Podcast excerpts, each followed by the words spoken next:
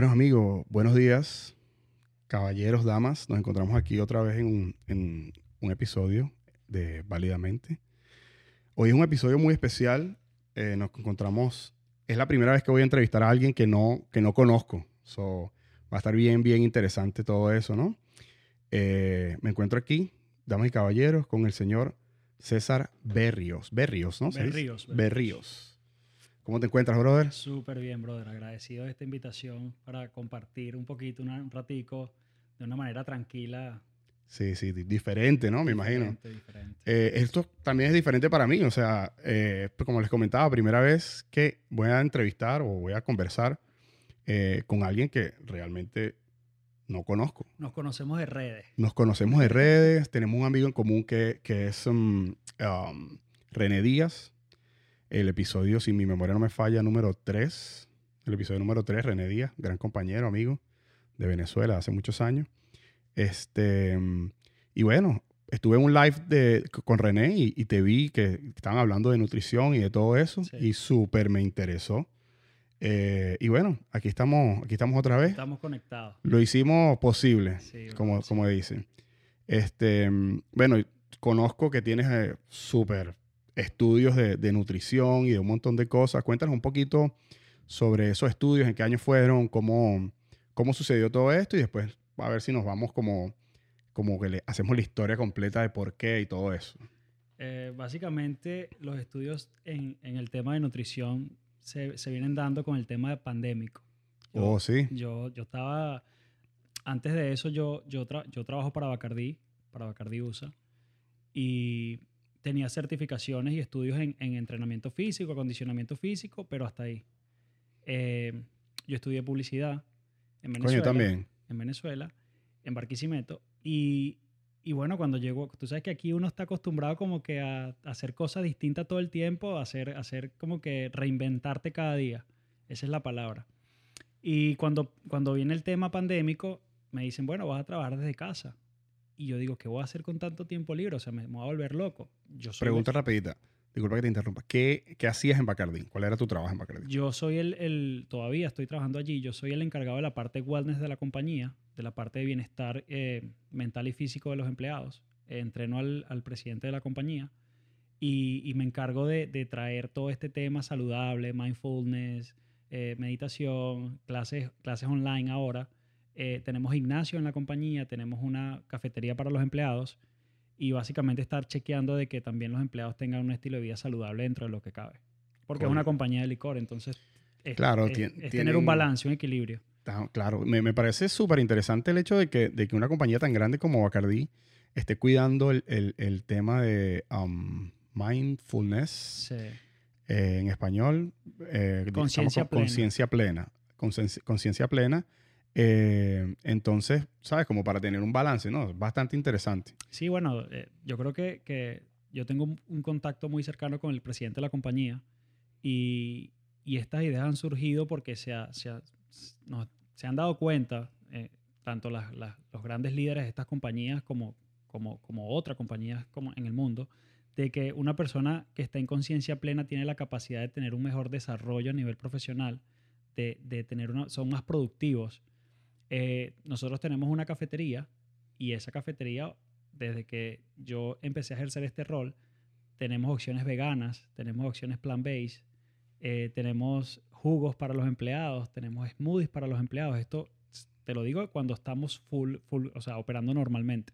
Claro. Y, y es brutal porque los empleados están más felices, están más contentos. O sea, sabes que, que a veces, no sé si a ti te ha pasado, pero a mí sí me pasaba antes que yo iba al trabajo y "Guau, ya es lunes, que ladillo el lunes. Sí, total. Entonces, como que tratar de sacar el, de- al empleado de ese mindset, de, de ese estado em, mental y emocional, te va a ayudar a ti como compañía a generar empleados más productivos. Eh, tenemos un gimnasio gigantesco, o sea, sería finísimo que puedan ver ese gimnasio. Es una cosa que tiene todo, o sea, tiene todo. Tenemos un salón de, de- de meditación, de respiración, donde tenemos música, tenemos aceites esenciales, donde la gente entra ahí, si está muy agobiado, una las- sobre todo las personas creativas que se bloquean, tú puedes entrar ahí, es un salón oscuro donde tú respiras, conectas, es lo que estamos hablando, el tema de, de- de tener una conciencia plena y estar en el ahora.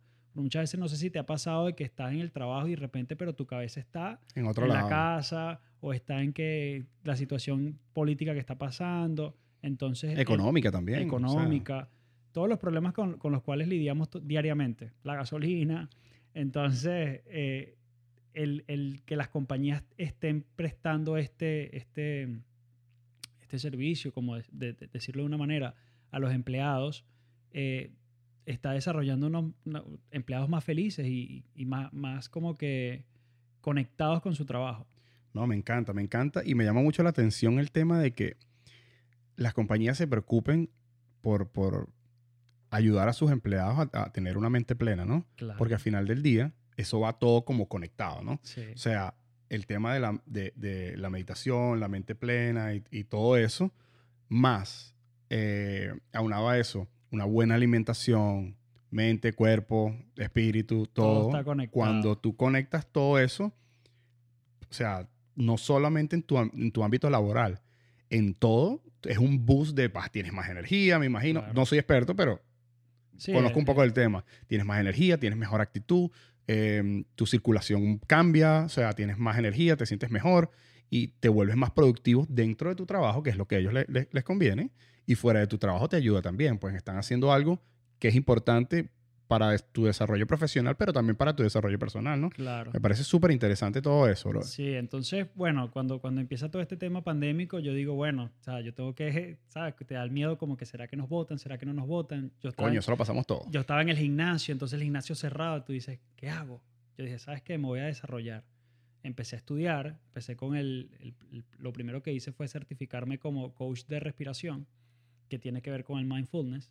Eh, después hice una certificación, todo esto online, una certificación de mindfulness también en un instituto español. La última que acabo de terminar es en nutrición a base de plantas en, en eCornell. Eh, es, una, es una certificación que básicamente yo sabía muchas de las cosas que, que, que ahí se, se enseña porque tengo, como vuelvo y digo, ocho años en este tema, leyendo, me encanta la lectura, pero necesitaba ese aval para, para la compañía.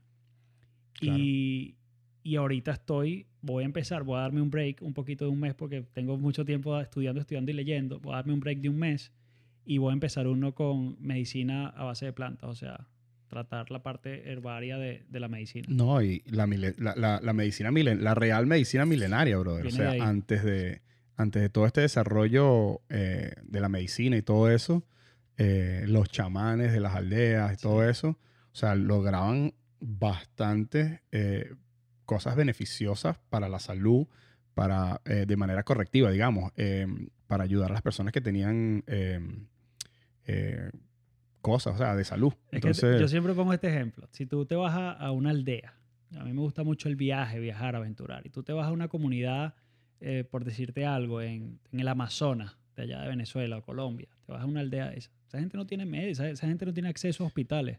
Machacan ellos- en sus plantas, conocen sus cosas. Y ellos conocen, eh, o sea, tenemos un universo de, de- de plantas que están ahí para nosotros tratar diferentes tipos de, de- condiciones. La mayoría de las enfermedades son inflamatorias y la- muchas de las enfermedades se deben a, a parásitos que tenemos, a bacterias, a hongos.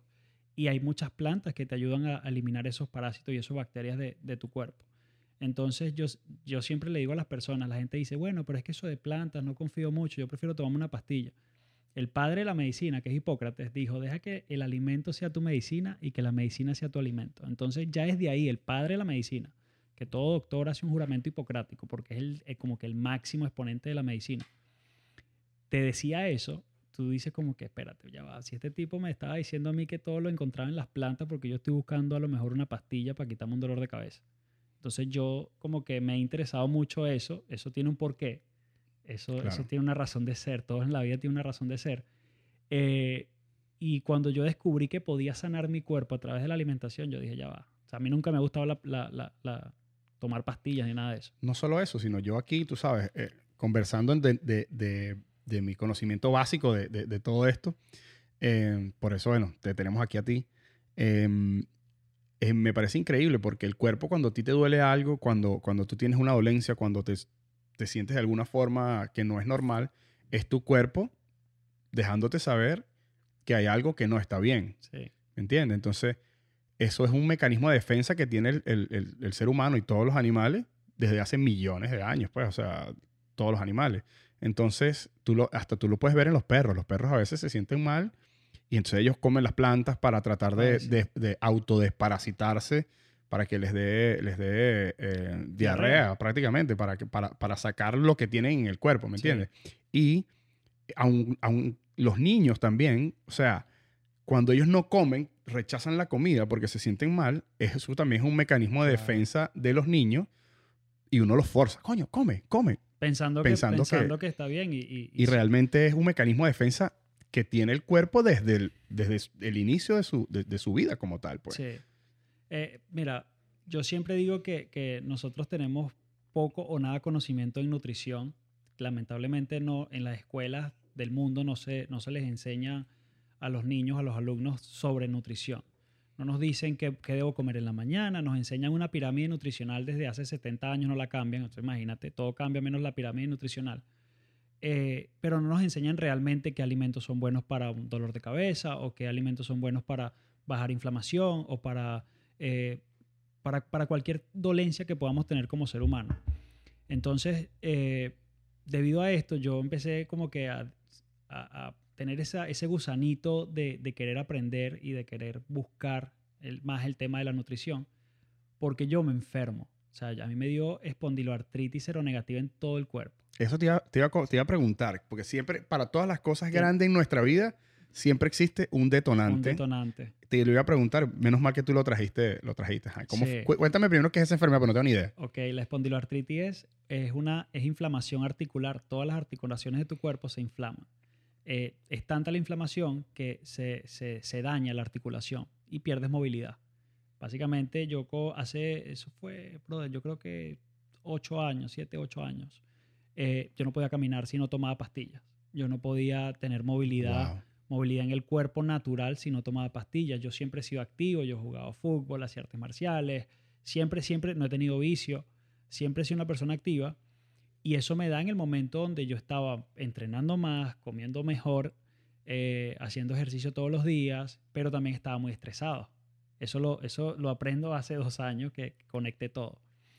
Eh, me dio esa enfermedad, yo fui a los mejores especialistas en Venezuela, me fui a Venezuela de emergencia porque no, literal no podía caminar, o sea, no, no caminaba, me- yo, yo mismo me decía punto y coma porque caminaba cho, cho- chuequeando, Estabas ahí. chueco. Eh, eso obviamente trae episodios, ¿sabes? Depresivos, aquí tú no Sí. puedes parar, imagínate. No, inseguridades, que la gente te vea que tú no estás a 100%. Sí, sí, sí, imagínate, tema. 27 años, 26 años y no está todo como un viejito de 80, tú dices, error, yo, yo- esto fue lo que cambió mi vida. Yo dije, si ahorita con esta edad que tengo, yo estoy así, ¿cómo yo voy a estar a los 50? Yo dije, ya va, ya aquí está pasando algo. Empiezo a, a buscar en internet lo que hace todo el mundo cuando le pasa algo raro. Uno Te vas a busca- morir. Tú, vas a- tú busca- no, tú buscas en Google a ver qué, qué es lo que te está pasando.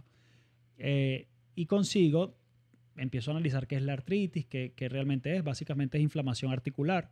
Porque sea la inflamación. Empiezo como que a empaparme mucho en el tema y siempre me ha gustado leer. Entonces me metí de lleno en ese tema y encontré a un, a un doctor eh, que de hecho de ahí fue donde salió la conversación con tu amigo Humberto. Eh, oh, sí. Humberto. Eh, encontré un doctor que se llama Max Gerson. Él, él tiene una terapia desde hace, desde los años 50, si no más, sí, no, más no me acuerdo, eh, que hablaba de la, de la desintoxicación para curar enfermedades hasta el cáncer.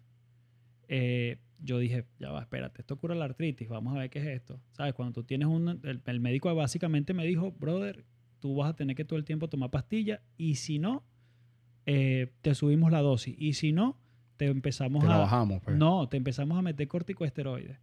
Que eso básicamente son inyecciones.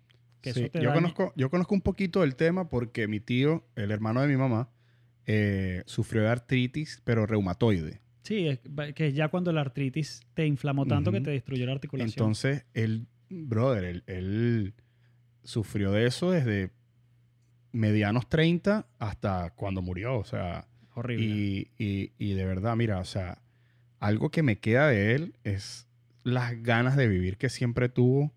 Algo que me queda de él. O sea, yo lo, ama- lo amaba muchísimo, ¿no? Obviamente es mi tío y tenemos una relación in- increíble. Em, las ganas de vivir que tenía, que nunca se dio por vencido. Y, y- y él andaba a los, últimos, a los últimos años ya, o sea, ten- tuvo una fractura de cadera y, y no lo podían operar porque, porque Ya estaba o sea, destruido. estaba, estaba muy, o sea, es, según tengo yo entendido, la artritis es como que tu cuerpo te ataca a Sí, ti es una, es mismo. una o sea, enfermedad autoinmune. El sistema autoinmune, ¿no? inmunológico se, se auto... Como método de defensa, hay una... Como una... Como un error, entre comillas, donde tu cuerpo se, se, se, auto, se autodestruye. Hay mucha... No solamente es la artritis, hay un montón de enfermedades autoinmunes. El lupus, el Lyme, eh, está el otro, el Einstein-Barr. Eh, hay un montón de enfermedades que, que, que, que son autoinmunes y que te, brother, hay, hay personas famosas hoy en día, un pana venezolano tuvo, tiene una enfermedad autoinmune que, del chino, una enfermedad autoinmune No que, sabía. sí, que, que él llegó un día y no se podía parar de la cama. Entonces, eh, yo descubrí que todo estaba relacionado con el estrés, con la alimentación y con el estilo de vida. ¿Cómo, Wow. cómo, cómo, cómo es mi estilo de vida? Y te digo, muchas personas piensan, ah, este, este pana se enfermó porque eh, no comía bien o porque era, estaba en drogas o estaba en otras cosas. Brother, yo era súper, súper saludable dentro de lo que cabe, vuelvo y repito. El saludable de todos. Porque hay un tema complicado con, con- con los, con ser saludable hoy en día, ¿no? Eh, todos Vamos hablamos de que- saludable. Que era fitness, que tenía abdominales y ya yo decía que estaba saludable. Sí, cuando no es, no es No así. es, hay, no. hay personas que llevan una, una alimentación súper buena a base de plantas y a veces hasta no son flacos. O sea, son Son, son- Normal. sí, porque estar flaco o gordo depende la, la, con la- textura. claro. No, la, la- el tema calórico, cuántas calorías está consumiendo. Si yo, por ejemplo, eh, yo, yo vivo experimentando con mi cuerpo, yo a veces digo, bueno, voy a comer bastante caloría y me engordo, o sea, me sale lipa y todo, comiendo vegetales y frutas. Claro. Eh, eso no tiene, no tiene como que mucho que ver. Entonces, Claro, pero tu, tu cuerpo no, eh, al final, si tú estás comiendo bien y subes un poco, tu cuerpo, digamos, no, no trabaja, eh, no sobretrabaja para quemar esas calorías y esas cosas porque son calorías de, a bases naturales, me imagino, ¿no? No es lo mismo. no es Caloría lo- es caloría, grasa es grasa. sí, Ahí- pero me imagino que si tú comes muchas plantas, por decirte, o sea, tu cuerpo la, la, la, ¿cómo se- la metaboliza, metaboliza diferente. ma- diferente que, que comete un algodón de azúcar. Lo por que ejemplo. pasa es que como vegano tú puedes comer Oreo, que no es planta, puedes comer Claro. eh, cualquier arepa, puedes comer eh, un montón de carbohidratos procesados, pizza, que esa es la, que esa es la, como que yo estoy en esa, en esa disyuntiva de que sí, soy vegano, pero yo no como tan mal, ¿me entiendes? Porque el vegano es una posición política. Una- una- Ok. es como una protesta social donde yo voy en contra del maltrato animal. No sé si viste el Sí, video sí. de, de Ralph. Eso es ser vegano. O sea, yo no tiene nada que ver con salud, no tiene nada que ver con dieta, no tiene nada que ver con aún, aún cuando empezaste por, por lo, de, lo de tu enfermedad. ¿O cómo fue eso? ¿Fue antes? No, yo empecé, yo empe o sea, mi ex esposa era vegana, Mm, brother, y eso ya era una resistencia. Yo le decía, todo lo que a mí hoy en día me dicen, yo lo decía. Nosotros nacimos para comer carne. Tenemos la- colmillo. tenemos colmillos, no, que no tenemos, pero la pirámide, no sé qué más, que esa es la vida, que la proteína, porque eso es lo único que me dice todo el mundo, la proteína. Que la proteína, que Ajá, no- y, y los gorilas, ¿tú no has visto los gorilas cómo están de papeados y esos carajos lo que comen es pura planta? O sea, Papi, esa- lo- los caballos, bro. lo- los elefantes, O sea, los toros. Los toros. Este, entonces, bueno, pero son, son, son cosas que te, te enseñan y te van diciendo que, que es así, tú lo adoptas porque es la parte cómoda de la alimentación. Tú dices, bueno, esto me hace bien, esto me hace bien. Mucha gente lo hace con el ayuno. Eh, yo hago ayuno y, y es cómodo porque de verdad hacer ayuno es muy cómodo. A mí me encanta. Comes man. dos, tres veces al día y estás cómodo. Pero lo puedes hacer mal también. Puedes estar ayunando y puedes salir con una hamburguesa. Y eso no, no, no, no, No, es, tan- no es beneficioso. Entonces yo tenía esa resistencia con ella y cuando yo me enfermo, ya el mensaje estaba ahí. Ya el mensaje estaba sembrado. Ya yo sabía que cambiando mi alimentación, lo había escuchado por ella, de que, de que yo podía sanar mi cuerpo. Brother, un día en ese, en- en- me acuerdo que fui al, al, al UHealth, la Universidad de Miami, eh, el mejor reumatólogo de, de- Estados Unidos, y el tipo me, dijo, tú lo único que puedes hacer es yoga y nadar. No sé nadar y la yoga no se me da porque en ese momento era impaciente. Entonces yo dije, no puede ser que yo no puedo ir al gimnasio con lo que... O brother, a mí me encanta ir al gimnasio. Y yo llegué a la casa y yo le dije a, yo le dije a mi ex esposa, le digo, dime qué es lo que tengo que hacer. Dime. Yo quiero, yo quiero probar esto. Claro, desesperado, ¿no? Me imagino. claro. Horrible, horrible, llorando, me acuerdo. Y y ella me dice, vete este documental, que fue el que te dije de Max Herson. Yo vi el documental y dije, brother, pero ya va, aquí todo lo que yo aprendí de nutrición o lo que escuché, lo que me enseñaron mis entrenadores en, en su momento, está mal. No puede ser que todo esté mal, o sea, no puede ser que, que yo esté tan equivocado. Y recuerdo que después que lo, veo el documental, yo digo, esto tiene que ser mentira, eso es algo que están vendiendo. Y ella me dice, prueba este jugo todos los días en la mañana en ayunas. Y yo empecé a hacer mi jugo, no me gustaba, o sea, yo me tapaba la nariz, yo no era de comer fruta, yo no era de comer muchos vegetales. No, nunca en mi vida he comido nada del mar, o sea, no, no, jamás, nunca me ha gustado. La carne tampoco me gustaba. Yo me acuerdo que yo la pedía full cocinada, que, que casi que era quemada. Tú estás- en ese, tú estás como, yo estoy como en ese, en ese, ori- en ese, en ese eslabón ahorita. Sí. Yo no, o sea, yo carne muy poco, brother, muy poco. A mí sí me gustan la- las cosas del mar, pero yo desde pequeño he tenido siempre una vaina con la carne. Un Brother, rechazo o sea, natural. Rechazo natural. O sea, a mí no me gusta la grasa, a mí no me gusta, y no es un tema de, de, de, de- fitness ni de nada. No, es que es gusto. o sea, es el un paladar. gusto, el paladar. Odio la grasa, no me gusta. O sea, yo, yo la única forma que disfrute un- una carne es, oye, en una parrilla. De repente que, que, que inclusive pienso que es más como el compartir Te iba a decir toda eso. la cosa más que comerte Te la iba carne. a decir eso. Mira, nosotros tenemos el tema, de, no de nosotros, históricamente, la comida es algo social. Olvídate de eso. A mí cuando me dicen, pero yo no podría porque imagínate cuando salgo, ya, ya no te está importando la salud, sino que te importa el tema social, que está bien. Eh, la, la- la comida está asociada netamente con un tema social y a ti lo que a lo mejor te gusta o te gustaba de la carne es el compartir, el que estás con los panas, tiras la carne en el, en- en el asador, eh, ¿sabes? Sí, la cerveci- las pues. cervecitas y los cuentos. A mí también me gustaba eso. Pero cuando yo me doy cuenta de que eso que me gusta me está haciendo daño en mi salud, de la, la, salud, que te- la salud momentánea y una salud a futuro, yo digo, ya va, brother. O sea, yo tengo que o cambiar o, estoy destinado a hasta a lo mejor en una silla de ruedas o, o sufrir toda mi vida de dolores. Y eso fue el principal como que, como que la, la llave que abrió la puerta a todo lo que hoy en día hago. Ese fue el momento clave de mi vida donde dije, o sigo haciendo lo que estoy haciendo y cada día voy a estar peor, porque me lo dijo un Sí, doctor. es degenerativo. Ujú. O cambio completamente. De hecho, hace poquito me encontré en el gimnasio un amigo y me dijo, brother, yo te veo en redes sociales, porque yo, yo abrí esa cuenta hace poquito. Yo te veo en redes sociales y yo ¿Cómo te- es tu cuenta? soy el vegano. Soy el, arroba soy el vegano. Arroba soy el vegano. Eh, yo, yo, me dice el pana, yo te, yo, brother, yo, yo me iba de rumba contigo y todo. Vamos a comer arepa con Coño, sí. pollo, vamos a esto, empanada, queso, me encantaba el queso. De hecho, todavía tengo cierta, cierto apego por el queso, no lo como, pero es que es rico. Coño, el, que, el queso para mí, mira, yo sería, yo te puedo firmar ahorita un documento que no como más carne. Verga, pero el, El queso, el queso- queso es, El queso es aunque, difícil. aunque, bueno, la carne, digamos, de, de la vaca, pues, porque a mí sí me gusta la comida del mar, me gusta, y me gusta bastante. O sea, el pescado, no tanto los, los, um, los crustáceos, sino más que todo La carne blanca. el, el pescado y la carne blanca, pues me gusta. Me gusta mucho el salmón. Siento que el salmón sabe a mar.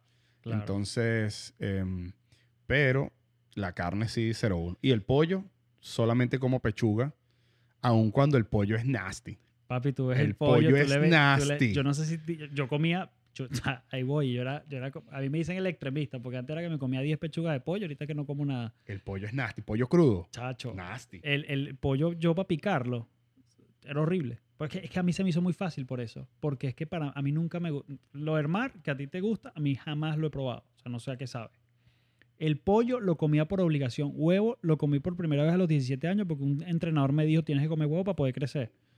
Eh, leche no, nunca he sido leche. Queso Yo sí, tampoco, leche nada. sí, desde- yo comía todo con queso. Caraota con queso, espagueti con queso, empanada de queso, arepa de queso, siempre queso, porque no comía nada de eso. No comía carne, yo no comía pollo, nada. Claro, vas explorando otras alternativas. Entonces yo, de hecho, hace, hace un tiempo, cuando yo trabajaba en una revista en Venezuela, me hicieron una entrevista eh, para, para, para estampas, recuerdo. Y yo recuerdo que puse predilección comida vegetariana.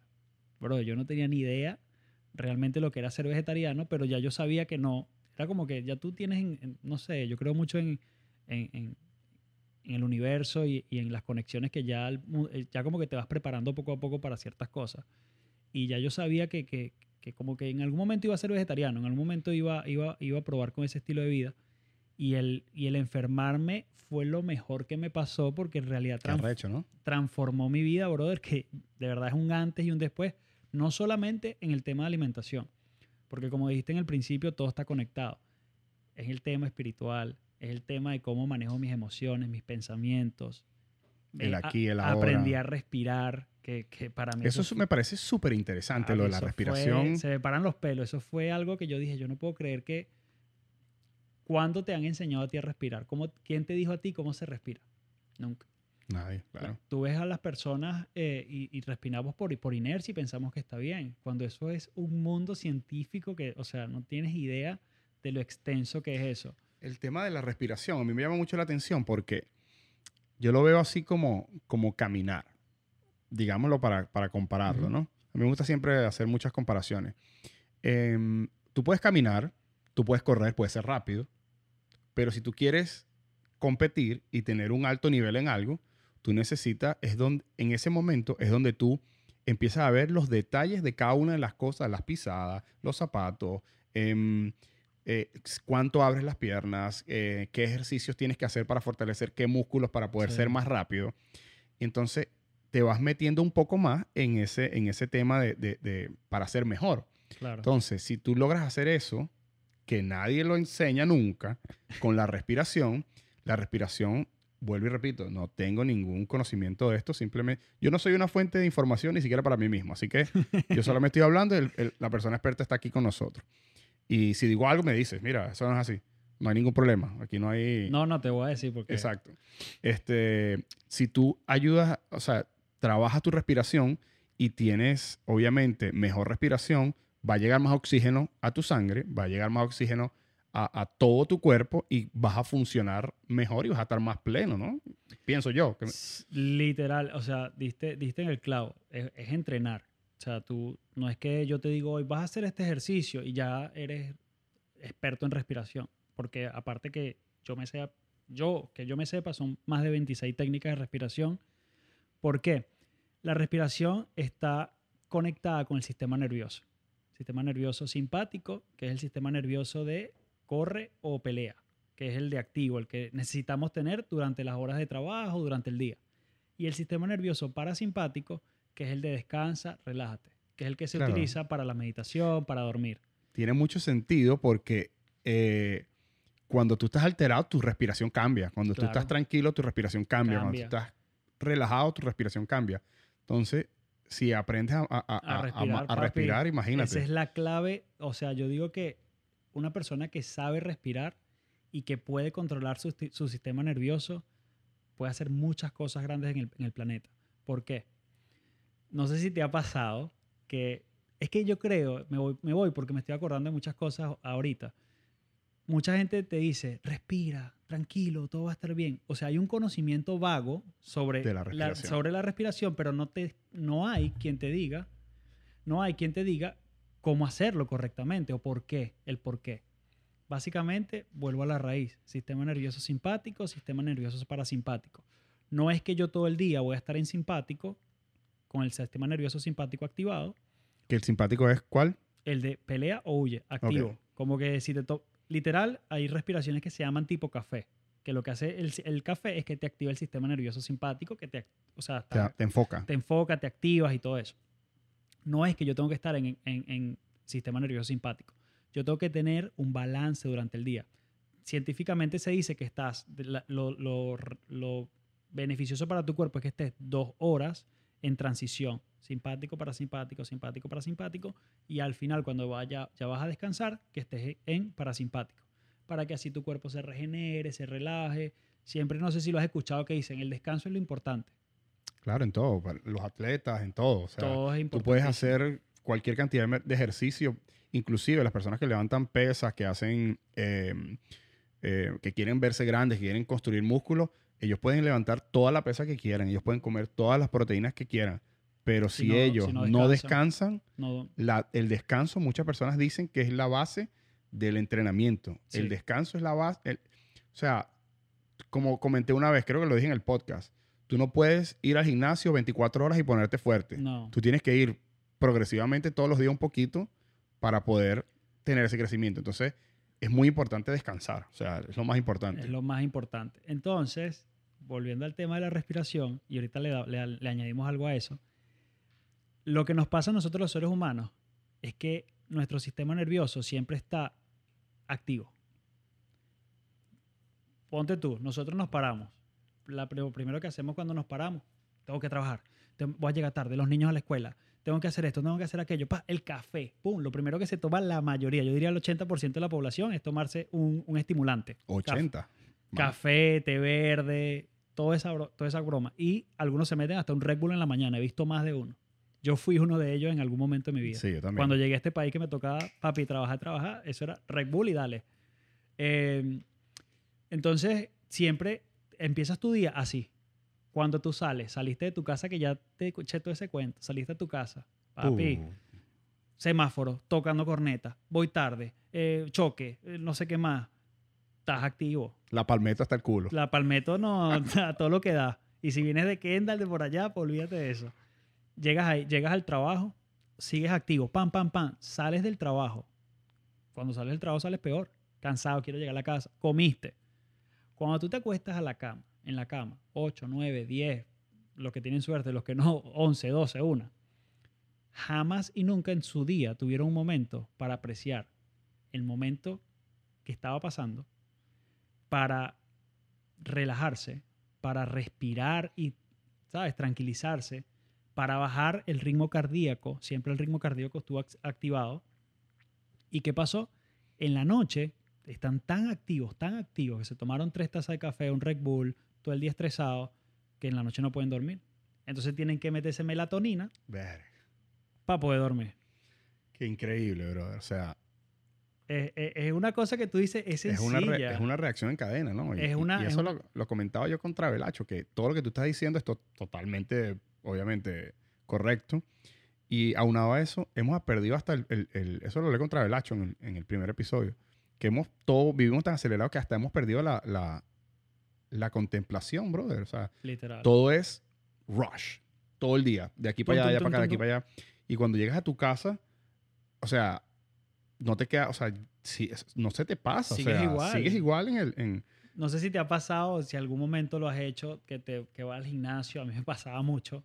Me tomaba los un, pre- me tomaba bro. un pre-workout. Mamma Papi, mía. eso era, boom, llegaba al gimnasio, pum, pum, pum, pum, entrenaba, pam, pam, pam. Llegaba a la casa, daba así como eléctrico. Tú sabes que yo, mira, yo, yo, bueno, las personas que me conocen saben que yo siempre he estado, últimamente, los últimos años sí que no he estado en, nada de eso. Entrenando y siempre soccer, el gimnasio, no sé qué, las artes marciales, la- siempre todo en una movida. Activo. Y yo y he tomado, ca- nunca usé esteroides, pero he tomado cualquier cantidad de proteína, eh, aminoácidos, eh, cualquier cantidad de creatina, todo lo que te dice todo, que te va a hacer lo, mejor. todo lo que me va a hacer mejor. Y yo nunca tuve un problema con nada de eso, jamás. Pero una vez me tomé un pre-workout, brother, y deba, no, sentí que, o sea, me cambiaba el humor, me cambiaba, o sea, era, eh, la alteración que, que tenía en mí ese, ese pre-workout, no voy a decir la marca, pero es, es- es plateado con un sticker amarillo. Ese mismo es. Ese mismo, el que es. todo el mundo sabe. Bro, la, sentía sensaciones en la espalda. O sea, era, Es hormigueo. es un hormigueo, o sea, hormigueo. ¿Sabes por y qué? me Por- imagino porque, yo, yo más o menos tengo conocimiento, me imagino que es porque eso viene también con un vasodilatador. Ahí, este, bro, está, ¿qué pasa? Bueno, estamos sé, aquí transfer, yo transfer, transfer. Yo sé mi vaina, aunque estoy gordito. No, Es un vasodilatador que, que lo que hace básicamente es abrir tus, tus venas para que llegue más sangre a tus músculos y pueda, puedan... Vacílate esto, que todo ajá, está conectado. ¿Qué, ¿Qué tal si te digo yo que hay un tipo de respiración que aumenta la, la, la, la producción de óxido nitroso, que es Ujú. el- va- un vaso, Sí, vasodilatador, y va a ser el mismo efecto que un pre-workout o que una taza de café o una taza de té. No, te creo Y totalmente. es totalmente gratis. O sea, no tienes que invertir dinero, no, tiene, no te va a hacer efecto secundario. Y es aprovecho, te, es- es buen, te da provecho. Claro, eh, eh, o sea, imagínate, estás abriendo, la, estás abriendo tus venas, hay mayor fluyo, flujo sanguíneo y vas a tener un mejor performance, un mejor eh, rendimiento. rendimiento en el, en el gimnasio, vas a, vas a estar activo, te vas a despertar. Eh, lo único, o sea, la única contraindicación que tiene este tipo de respiración es no hacerla mientras estás manejando. Claro. Es la única contraindicación que tiene. Como que hazlo en tu momento, no te pongas a, a- a respirar en el carro, porque puede. Puedes, puedes hiperventilar, imagino. Puedes ¿no? hiperventilar, bro. eh, tú- ¿qué Yo sé mi vaina. como que estudiaste antes de tu entrevista, Por- ¿no? mira, te, te lo juro, men, que.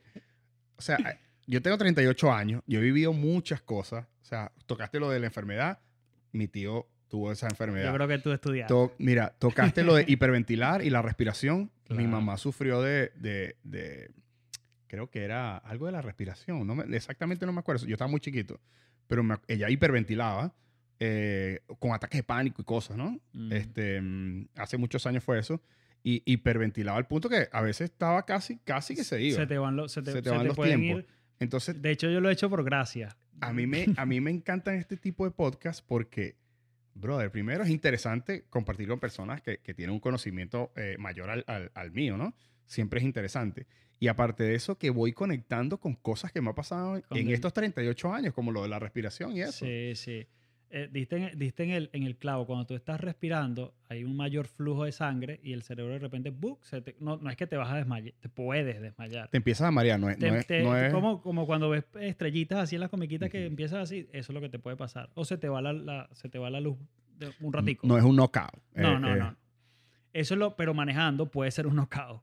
O Claro. sea, imagínate que estás manejando y de repente se te fue la luz y esa es la única como que... Ahora, pregunta. em, esto es una pregunta técnica, esto sí no lo sé. Em, cuando tú haces ese tipo de respiración que, que- que au- aume- aumenta el, el- el- El flujo. el flujo de sangre, em, ese flujo de sangre obviamente pasa por el cerebro también, es lo que te da esa, esa reacción. Pero es curioso que cuando tú, por ejemplo, yo que hice Jiu-Jitsu, cuando tú em, haces un- le haces una llave a, a una persona y le, le- le- para desmayarla, es el mismo efecto, brother.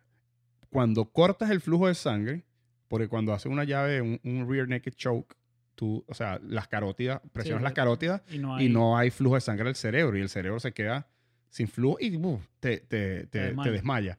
Pero es arrecho como el caso inverso eh, te pasa lo mismo. Sí, Porque Sí. la sangre va muy rápido y todo es equilibrio. increíble, bro. Equilibrio. Entonces, bueno, de hecho estaba hablando de eso. Hace poquito te dije que deberíamos estar en un equilibrio en entre sistema nervioso simpático y parasimpático, que sería lo ideal. ¿Qué es lo ideal? Te paraste en la mañana, hiciste tu respiración que te activa. Eh, la respiración, normalmente no sé, no sé si lo has escuchado lo has leído, pero la respiración debería ser siempre por la nariz. Hay mucha gente que hace ejercicios por la boca, se puede, no está mal, no te va a pasar nada, pero normalmente debería ser por la nariz. ¿Por qué? Cuando tú inhalas oxígeno, inhalas el oxígeno, pam, pam, pam, pam, hay unas, hay unas pequeñas eh, glándulas en la nariz que es donde produce óxido nitroso. Si tú respiras por la boca, ese efecto eh, vasodilatador no, no ocurre. Entonces, lo Mm. ideal sería hacer por la nariz. Aparte que la nariz es para respirar. Es la única función que tiene la nariz básicamente, respirar. Entrada de aire, salida de aire. La boca, tú comes por la boca. Entonces, deberíamos respirar por la cuando nariz. está conectado, no deberíamos utilizarlo. pues. No deberíamos, no deberíamos utilizarla porque estamos, estamos como que evadiendo un, un- un- proceso, un- una, como un paso en la respiración. Eh, hay respiraciones, vuelvo y repito, hay un pana que, que hace inmersiones en hielo, que hace respiraciones por la boca. Está bien, no pasa nada. Winghot se llama, deberías, deberías verte al pana. Eh, él hace respiraciones en hielo, el tipo se mete en un, en un tanque de una piscina un, río por allá, por, el- polo norte lleno de, hielo y hace respiraciones y muchas de, esas respiraciones técnicas que él tiene son por la boca. Pero lo normal, lo normal debería ser siempre por la nariz. De hecho, el respirar por la boca te genera deformación en los dientes. Por eso ves que hay gente que tiene los dientes un poquito salidos, porque chupaban dedo, porque respiraban siempre por la boca, porque tienen las fosas nasales tapadas, pasa mucho, y, no, no activas ese óxido nitroso cuando respiras por la boca. Entonces, esa es una de, la- de la- de las cositas importantes a la hora de respirar, el activar las fosas, las fosas respirar por las fosas nasales para activar eh, el óxido nitroso. Eh, y, te digo esto ¿por porque nosotros deberíamos activar en la mañana el sistema nervioso simpático. Estamos en el tráfico, ¿qué deberíamos hacer? En vez de estresarnos, deberíamos relajarnos. Igual tú no, con estresarte no vas a hacer que el Con estresarte fluya. no hace que el carro llegue más No, rápido. ni vas a, ni tocando corneta vas a hacer. Yo siempre digo cuando la gente me toca corneta, era más fácil frenar que tocar, es más, más fácil tocar corneta que frenar. O sea, y al final tienes que frenar igual. tienes que frenar, entonces te, te estresas. Eh, te relajas, respiras, te pones un, una- un Un reggae, podcast, un, un reggae. rico, cultura profética, te tiras raguayana. válidamente ahí, te pone el podcast, ¿eh? Válidamente, tiras un válidamente. Eso hago mucho últimamente, me pongo un podcast. eh, Este te- que escucharlo. y te, claro, y te, re- y te relajas. Después llegamos al trabajo, bueno, hay que activarse, activémonos otra vez, vamos a hacer la, la respiración. Yo recomiendo hacerla tres veces al día para que tengas las otras tres veces en respiración equilibrante o respiración relajante, que es la que yo mando cuando vamos a dormir. Hay una respiración, te voy a explicar rapidito porque la gente va a estar como perdida, pero ¿cómo es esa respiración? ¿Qué tengo que hacer? Bueno, eh, tú vas igual vas a tener todas tus redes aquí, todas tus Claro. cosas para que te contacte, contacte la gente si, si, si, quiere quieres- más si quieres una- información. una- Tú que tú eres coach también de todo eso, Sí, ¿no? sí, Haces sí. coaching uno a Todo. uno, todo eso, ¿no? todo eso. Entonces, em, bueno, pero explica igual para... La respiración por la nariz son respiraciones. eh, respiras por la nariz, inhalas por la nariz, exhalas por la boca. Son respiraciones rápidas. Haces básicamente esto sería. Esa es la para activarte. Esa es la para activarte. La, la equilibrante, que es como para mantener el equilibrio entre el sistema nervioso simpático y parasimpático, es inhalas en 3 por la nariz, au- au- inhalas en 3 segundos o 4 segundos, lo puedes hacer en 3 o en 4. Inhalas en 3, 4 segundos, retienes 4 segundos y botas 4 segundos. Esa es la equilibrante. Y está la relajante, que es cuando ya vas a dormir, que, brother, yo te voy a recomendar que la hagas y tú vas a ver como en 5 minutos, no terminaste el- el- el ejercicio y te quedaste dormido. Inhalas en 4 segundos, retienes 4 segundos, botas en 4 segundos y retienes con el estómago vacío 4 segundos. Tú haces eso, tú haces eso 10 veces, 3, 4 veces. A la octava ya estás Ah, durmiendo. Es que no, no, no, no vas a hacer la segunda serie. Ahora, y me interesa mucho esa, la, de- la de dormir, ¿no? Aunque yo, de verdad, yo duermo pocas horas, pero duermo profundo. so, yo podría dormir 5 o 6 horas y, y mi cuerpo trabaja Perfecto. perfectamente. O sea, no tengo que dormir... eh, Por ejemplo, mi esposa sí necesita dormir un poco más. Sí, porque es la eh, calidad del sueño al ocho- final lo que importa. o sea. ocho horas, ¿no? Este, ¿cómo, se me fue lo que te iba a preguntar, Em, ¿cómo, ¿cómo lleva toda la correlación entre esto de la respiración y, y- y- y- y la alimentación? O sea, ¿cómo, ¿cómo se complementa una cosa con la otra y qué beneficios tiene, obviamente, si, ha- si haces las dos cosas? Eh, nosotros no, nos alimentamos básicamente para darle beneficio a nuestro cuerpo. Todos los alimentos que nosotros consumimos deberían tener un propósito, cosa la cual no pasa casi nunca. Deberían tener un propósito sanador en nuestro cuerpo. Yo soy de los que opina de que los alimentos que consumimos deberían ser antiinflamatorios, que bajen la inflamación de tu cuerpo. Todas las enfermedades tienen un común denominador que es inflamación. Tú deberías consumir alimentos que apoyen el proceso de desinflamación. Cuando nosotros hacemos, consumimos estos alimentos que son antiinflamatorios, también tienen un, un amigo en común que es la alcalinidad. No sé si lo has escuchado Sí, sí. que es la cantidad de oxígeno que tienen, que tienen tus células en, el- en el- en- en tu cuerpo. Y tener un cuerpo alcalino es igual a estar sano, pero también tiene que haber un balance. El, punto, creo que el punto de equilibrio de la alcalinidad en tu cuerpo debería ser 7, 7.2. Un cuerpo muy alcalino también es malo. Entonces, Balance, como... es un balance. Todo, brother. Es increíble cómo la vida, el balance y el equilibrio es lo que, lo que realmente debería predominar. Entonces, cuando tú haces respiraciones eh, equilibrantes o respiraciones estimulantes, esas respiraciones afectan inmediatamente el pH de tu sangre. O sea, alcalinizan mucho más rápido tu cuerpo que los mismos alimentos. Y no tienes que comprarte el agua alcalina esa no que se toma la gente Pero, ahorita. pero deberías, deberías, deberías, deberías, porque el agua es, el- es el alimento más alcalinizante que existe. Eh, eso es otro tema súper, hiper, mega largo. Eh, de hecho, estoy ahorita metido en eso full. Vamos a comprar una máquina que te alcalinice el agua porque tiene un montón de beneficios también. Pero básicamente, si hacemos la primera tarea, que es respirar de manera correcta, ya le estamos dando un beneficio a nuestro cuerpo, que número uno es equilibrar el sistema nervioso, bajar los niveles de, de- de estrés que generan cortisol, que el cortisol genera inflamación, de- descontrol hormonal y todo el tema. Y aparte de esto, eh, estamos comiendo de una manera alcalina que también baja la inflamación, te regula las hormonas. Entonces está súper, hiper, mega conectado. O sea, es una cosa que yo no sabía cuán conectado estaba hasta que empecé a leer y empecé a darme cuenta de la conexión que tenía.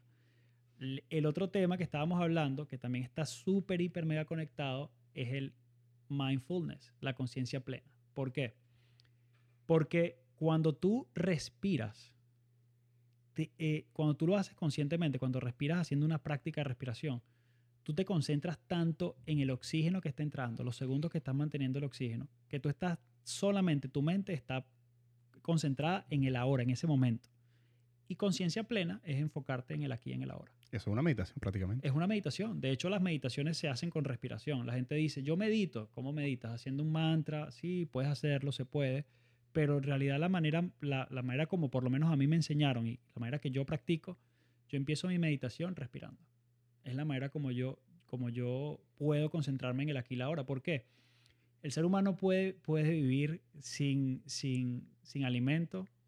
El ser humano puede vivir sin, sin, sin agua por, por algunos días, por dos días creo. Pero sin respiración no puede. Solo cinco, en cinco minutos tu cerebro falla. Y en siete está... En siete, ya, en cinco minutos es muerte cerebral. Entonces, cuando tú respiras, tú estás conectado en el preciso instante que estás viviendo. Y me ha pasado mucho. Yo, yo antes era muy escéptico con ese tema, era, te digo, todo lo contrario. Y la primera vez que yo hice, que yo hice eh, respiración fue con una amiga en California. Estamos en San Diego. Me dijo, vamos a respirar. Y yo, bueno, yo estoy respirando. No, no, vamos a hacer una práctica. Brother, yo me fui en un viaje que yo te puedo decir que cada vez que yo respiro, yo me traslado a ese momento. Y eso fue hace dos años. Eh, es una cosa loca. Entonces... O sea, te cambió la vida mm, prácticamente. Brother, ese viaje, yo hice un, un viaje desde San Diego, California, hasta Miami manejando con esta pana que estaba, yo digo que ella es mi mentora, siempre, siempre lo digo. Mándale un saludo con nombre Dianita, Diana Cobas, o sea, esa pana, yo siempre se lo digo, ella fue una de las personas que, que, que me introdujo en todo este tema. Eh, la conocí a través de otra amiga que era es especialista en, en nutrición, es dietista, es vegana. Y entonces ahí fue conectando todo. Imagínate, yo conocí una persona que era especialista en, nutrición, en, en, alimentación a base de plantas. Esa persona me conectó con otra persona que es especialista en respiración. Y esa persona me conectó con otra persona que es especialista en, en earthing, conexión con la tierra a través de caminar descalzo y todo el cuento. Entonces imagínate cómo todo está conectado. Y, no, y la que es vegana no hace a lo mejor earthing o el que hace earthing no. Yo decidí hacerlo todo porque me gustó todo. Pero, que tú estás inmerso en ese tema, ¿no? Sí, estoy bien, bien metido. Y, y ahí fue donde entendí que todo está interconectado. O sea, estar... imagínate, yo, yo por ejemplo, me, recuerdo que ayer hice, no sé si lo viste, hice un ayuno de 40 horas sin, sin alimento, solamente agua y café en la mañana y respiración. Y que recuerdo que el, el, primero y único plato que me comí fue una, una crema que hice de vegetales. Cuando yo, bro, yo tenía tanto agradecimiento por tener ese alimento en mi mesa y me conecté, me conecté tanto con, con, con la sopa, con, el, con la crema que me estaba con, consumiendo en ese momento, que fue lo más delicioso que pude, que pude haber comido. Nosotros damos por sentado que estamos comiendo, nosotros damos por sentado que estamos respirando, nosotros damos por sentado todo en la vida.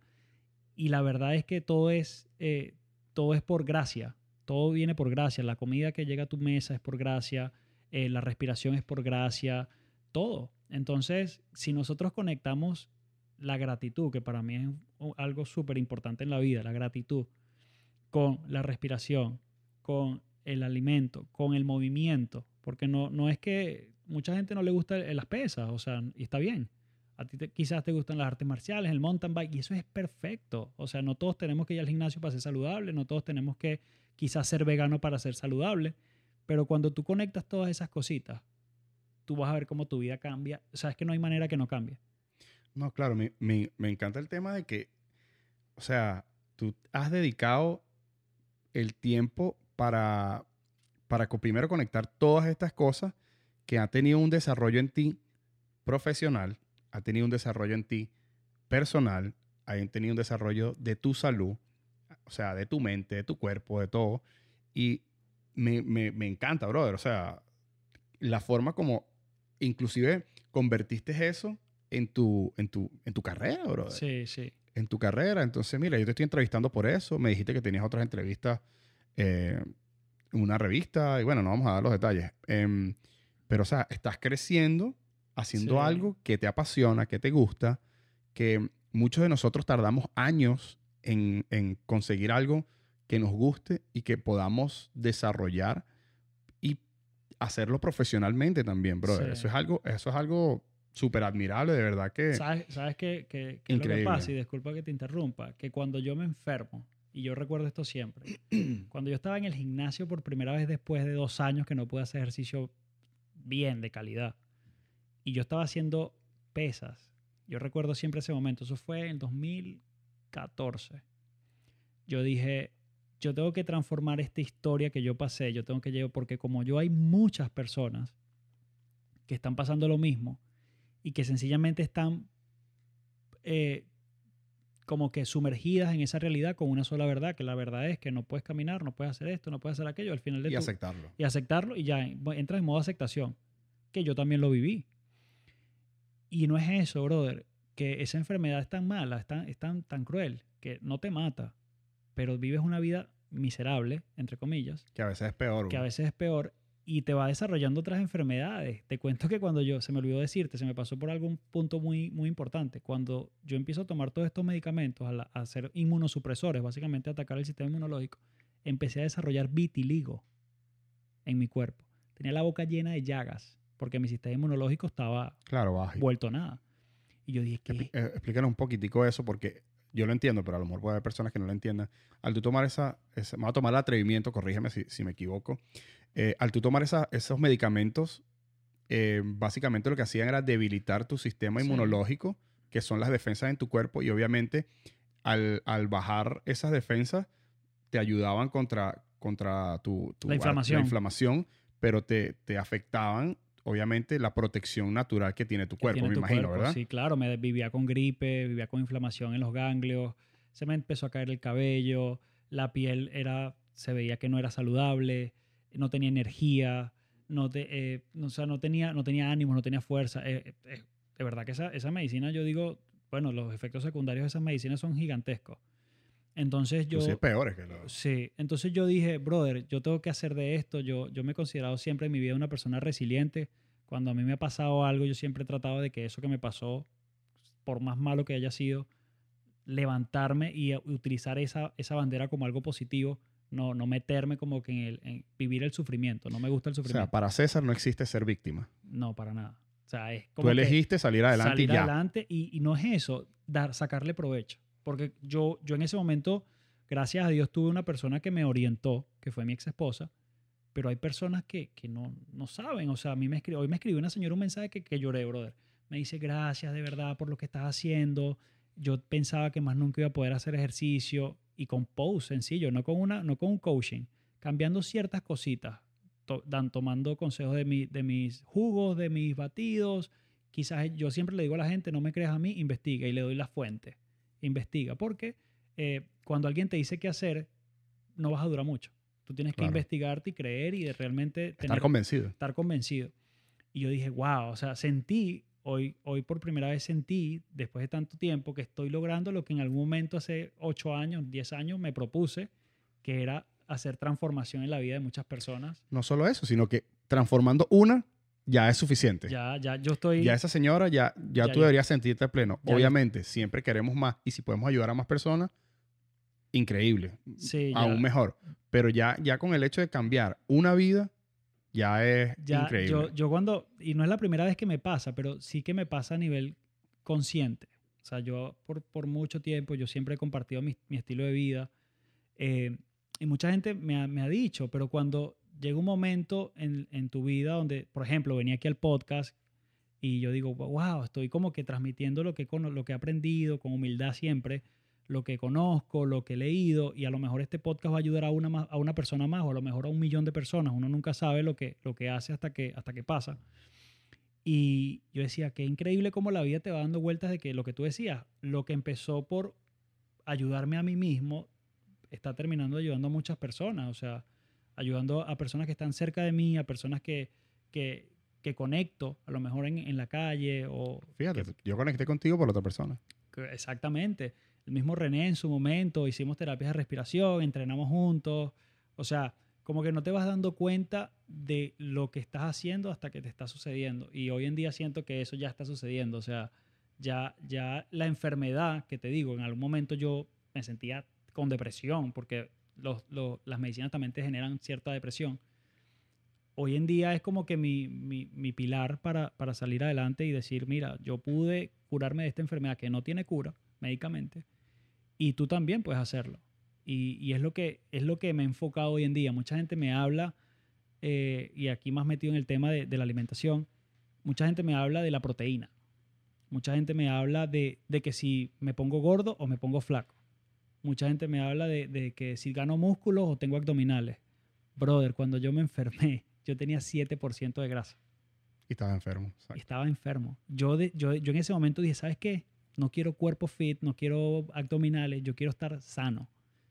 Entonces, hoy en día mi alimentación se basa en salud. Hoy en día mi alimentación se basa en cómo me siento yo a nivel físico, pero también cómo me siento yo a nivel emocional, pero también cómo me siento yo a nivel personal.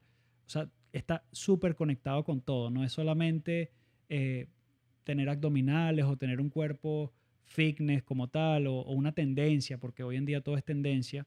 Eh, no, es un estilo de vida que es, que, que, ¿sabes? es sostenible en el tiempo, eh, porque puedes hacer una dieta tal, para no decir nombre, una dieta tal o una dieta tal o hacer esto, pero realmente vas a poder hacer eso toda tu vida. Sí, tienes que buscar algo que sea sostenible en el tiempo. Ah, de hecho, ahorita que mencionaste lo de la grasa, lo de los abdominales y todo eso, yo cuando, o sea, yo he estado gordo, flaco, fuerte, de todo. En estos 38 años he, he estado de muchas Yo formas. estaba ¿no? en todas las maneras también. Pero si tú supieras que cuando yo estuve súper flaco, súper, o sea, apretado, como, como, como decimos nosotros, ripiado, como yuca, aquí. yuca. No yuca, porque también estaba yuca. Cuando yo llegué aquí estaba yuquísima, cuando llegué a Estados Unidos. Estaba, digamos, medianamente fuerte, pero tenía muy poco porcentaje de grasa en el cuerpo. Y, brother, en ese momento fue cuando yo más me sentía vulnerable, brother. Sí. O sea, no me sentía saludable, de verdad, no me sentía saludable. Sí. Y después, cuando fui como que subiendo un poquito de peso, un poquito de, de grasa, me empecé, a- me empecé a sentir mejor. Me imagino que hay un balance o algo. No tengo ni idea. El principal alimento del cerebro es la grasa. O sea, por eso hablan de los omegas y todo este tema. O sea, es súper importante. Lo que pasa es que nosotros los seres humanos vivimos hoy en día en un tema de que queremos agradarle a todo el mundo. O sea, nosotros queremos postear una foto y que todo el mundo le dé like. Claro. Queremos que Aceptación. la acepta- estamos buscando constantemente la aceptación. Muchas personas me llaman radical. Entonces yo ayer le digo, a una, antes de ayer, a una amiga con, con mucho amor, cero, cero, cero ir en mi cuerpo ni nada porque me dijo eso. Yo le dije, mira, yo puedo sonar radical porque yo tengo ocho años leyendo, estudiando, investigando, practicando un estilo de vida. La mayoría de las personas comen algo, comen, com- tienen un tipo de alimentación porque se lo dijeron.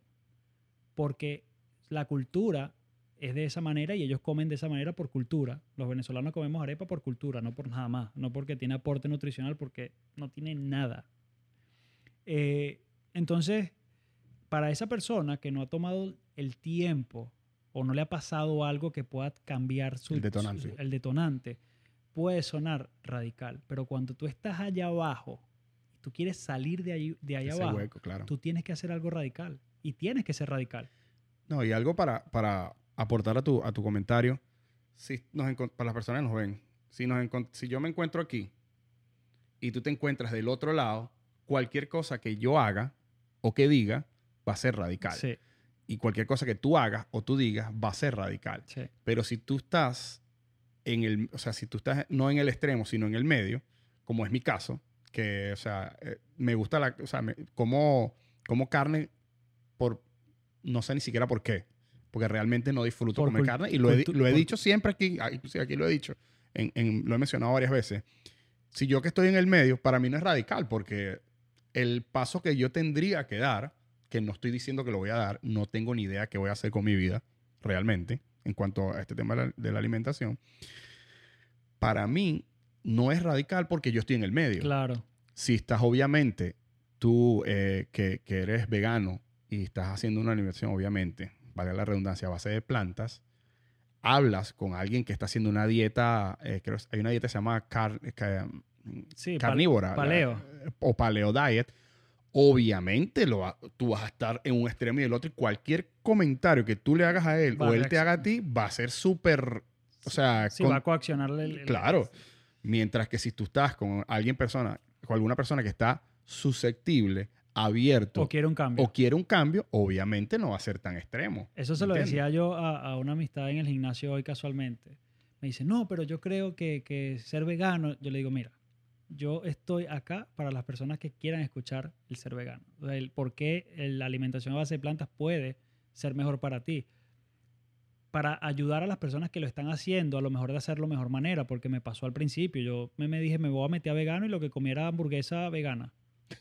¿Sabes? O sea, no tenía el conocimiento de, de cómo cocinar, de qué hacer, de por qué los aceites, todos los aceites no son tan buenos como dicen, que si, por qué el aceite de, de oliva no se debe cocinar. O sea, yo te puedo ayudar con esos tips, pero ya tú tienes que tener una disposición de querer cambiar. Porque yo no, de, de verdad te lo digo, yo, yo dejé de hacer eso. Yo voy- no voy a sentarme aquí a debatir con alguien. eh, es vegano porque eres vegano, porque es mi punto de vista. Al final la, la verdad es, un, es un- eh, ¿sabes? No es, no es absoluta. Hay muchas, Claro. muchas verdades y, y, y sobre todo con el tema de alimentación que me estoy metiendo con el apego emocional. Me estoy metiendo con las arepas que te hacía tu abuelita. Claro. Me estoy metiendo con el queso Con la guayanés, parrillita y las birras. con la parrillita con los amigos, con la torta de cumpleaños. ¿Sabes? Con el desayuno que todos los días comes huevo. Te estás metiendo en la cultura. Me estoy metiendo en la cultura y, y adentro, adentro de las emociones del ser humano. Entonces ya ahí hay rechazo. Claro, y no, o sea, la gente también tiene que ser un poquito, vivimos una, en una, en una, en una era que todo el mundo está como que Sí, la, generación de cristal. la generación de cristal, brother. Si te están diciendo que la arepa no aporta nada, eso me sorprendió. Porque a nosotros siempre nos dicen que la arepa alimenta y whatever. Cero. Me acabas de decir eso y yo no tengo por qué brincar encima tuya y decirte, no, tú estás equivocado, que no sé qué. Ahora voy con la arepa sea- precocida, con, el- con la arepa que se hace precocida. Yo hago arepas que son con eh, plátano, avena, chía, ya eso y son otro, divinas, ¿viste? es otro 20 pesos, eso es diferente. Eh, la arepa precocida, ¿por qué no tiene nutrientes? Revisen, revisen cómo se hace la arepa, deshidratan el maíz, lo, lo- lo muelen, lo precocen, ya cuando algo es precocido, ya está mal, le ponen un, un químico que no me acuerdo el nombre ahora para, para que se vea blanco. Eh, ese blanco que tiene, que es blanco pues, casi que- Realmente es amarillo. realmente ajá. Entonces tú dices, brother, de, de verdad esto, esto es tan, tan, tan, tan bueno como me dijeron o no. Entonces ahí donde tú vas como que descubriendo y te estás metiendo, vuelvo y digo, te estás metiendo con una cultura de un país. ¿Sabes? Exacto. Como yo fui a Puerto Rico hace poco y yo veía cómo comen los puertorriqueños, con todo el respeto. Grasa increíblemente. Papi, por- eso es. O sea, yo decía, yo no sé cómo esta gente está viva. Loco, el, el mofongo eso, eso es... Es Es divino, by the way. Va, pero, pero eso es, un- eso es una maldición. Yo probé, yo probé uno de, yo probé uno allá, un mofongo que me hicieron vegano. Yo decía, pues que esto esto igual es grasa, o sea, es vegano, pero es grasa, es grasa pura.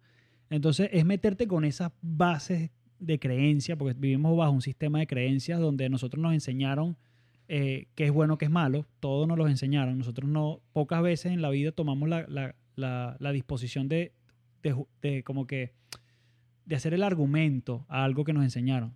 ¿Sabes? Como por ejemplo, pues nos vamos a nivel de religión, nosotros nos dijeron que tenías que ser de esta religión, tú no decidiste.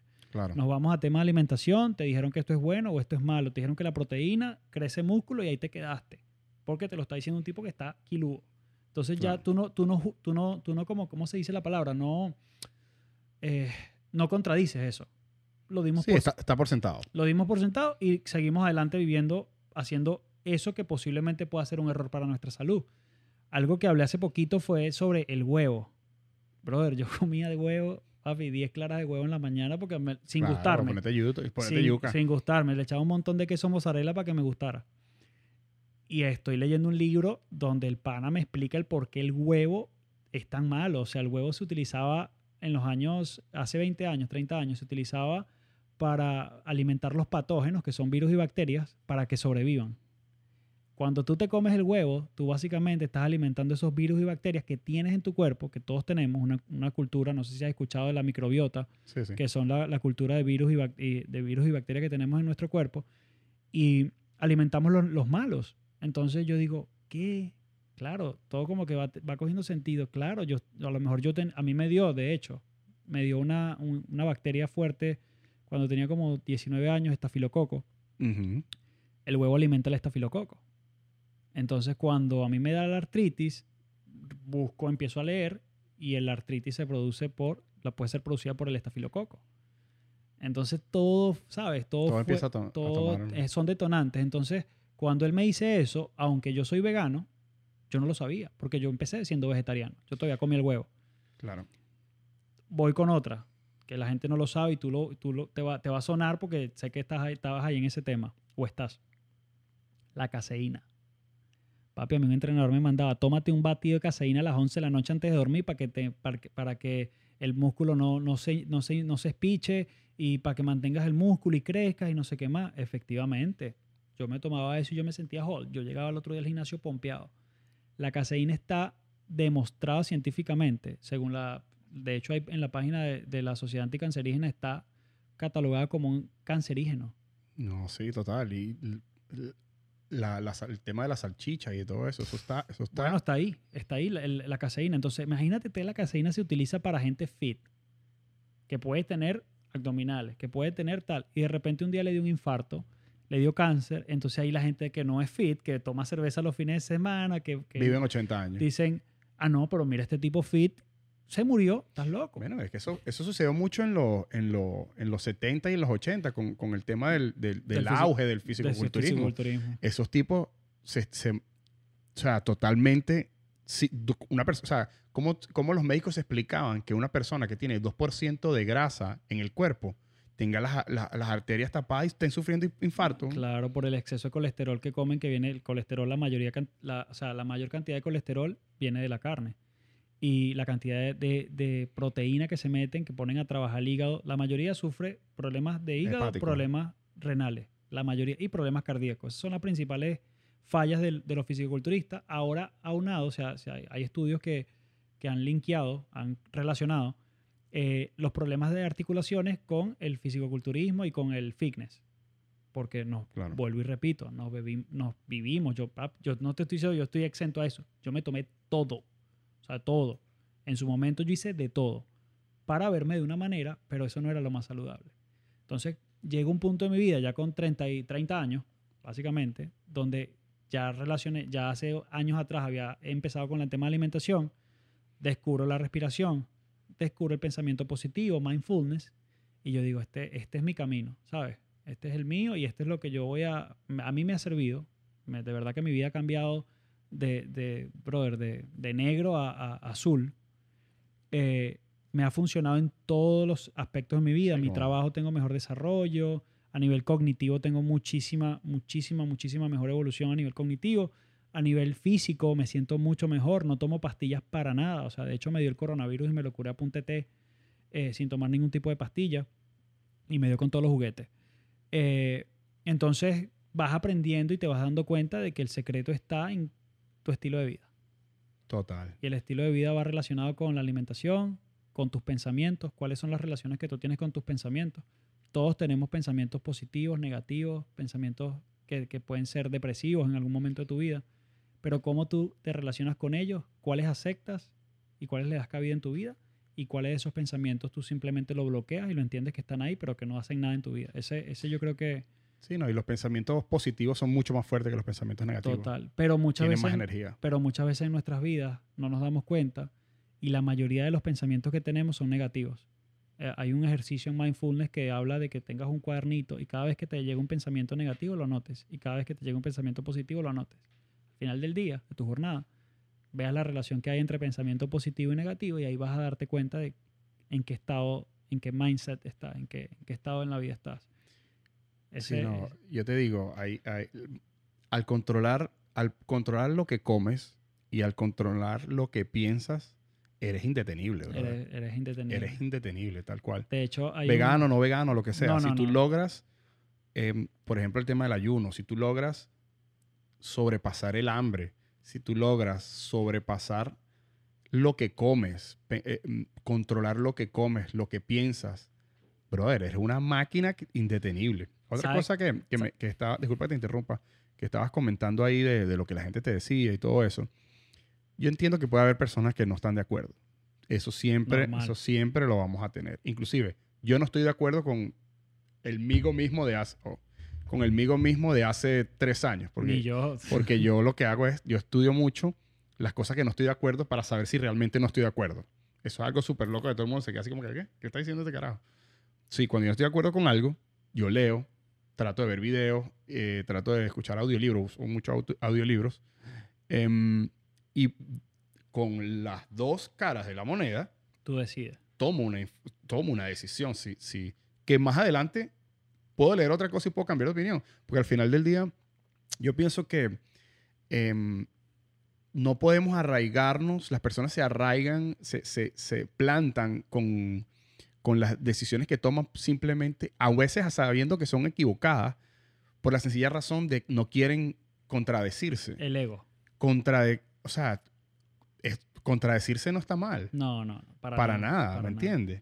Algo que me, que me impresiona de, de ti es que, y vuelvo al tema del- de, de los haters, como quien dice, de las personas que comen carne y, y que, que, que mi te atacan, pues eso es normal, eso es normal. Pregúntale a René. que- que- Por eso. Este, y es mi mejor amigo, ojo. imagínate. So, el tema de, esas personas es, tienen que respetar primero la persona que piensa eh, diferente a ti. Segundo, tienes que respetar aún más si alguien ha metido, se ha metido 300 libros, si alguien está constantemente entrenando, evolucionando, em, leyendo, culturizándose sobre ese tema, ok, no estés de acuerdo. No te estoy diciendo, mira, ahorita va y vas un coaching one with one con, con, con César. Pero, brother, tú tienes que, tienes que saber que esa persona está esculta en ese tema y tienes que respetar, pues. O sea, ¿Sabes, ¿Sabes qué pasa en este tema?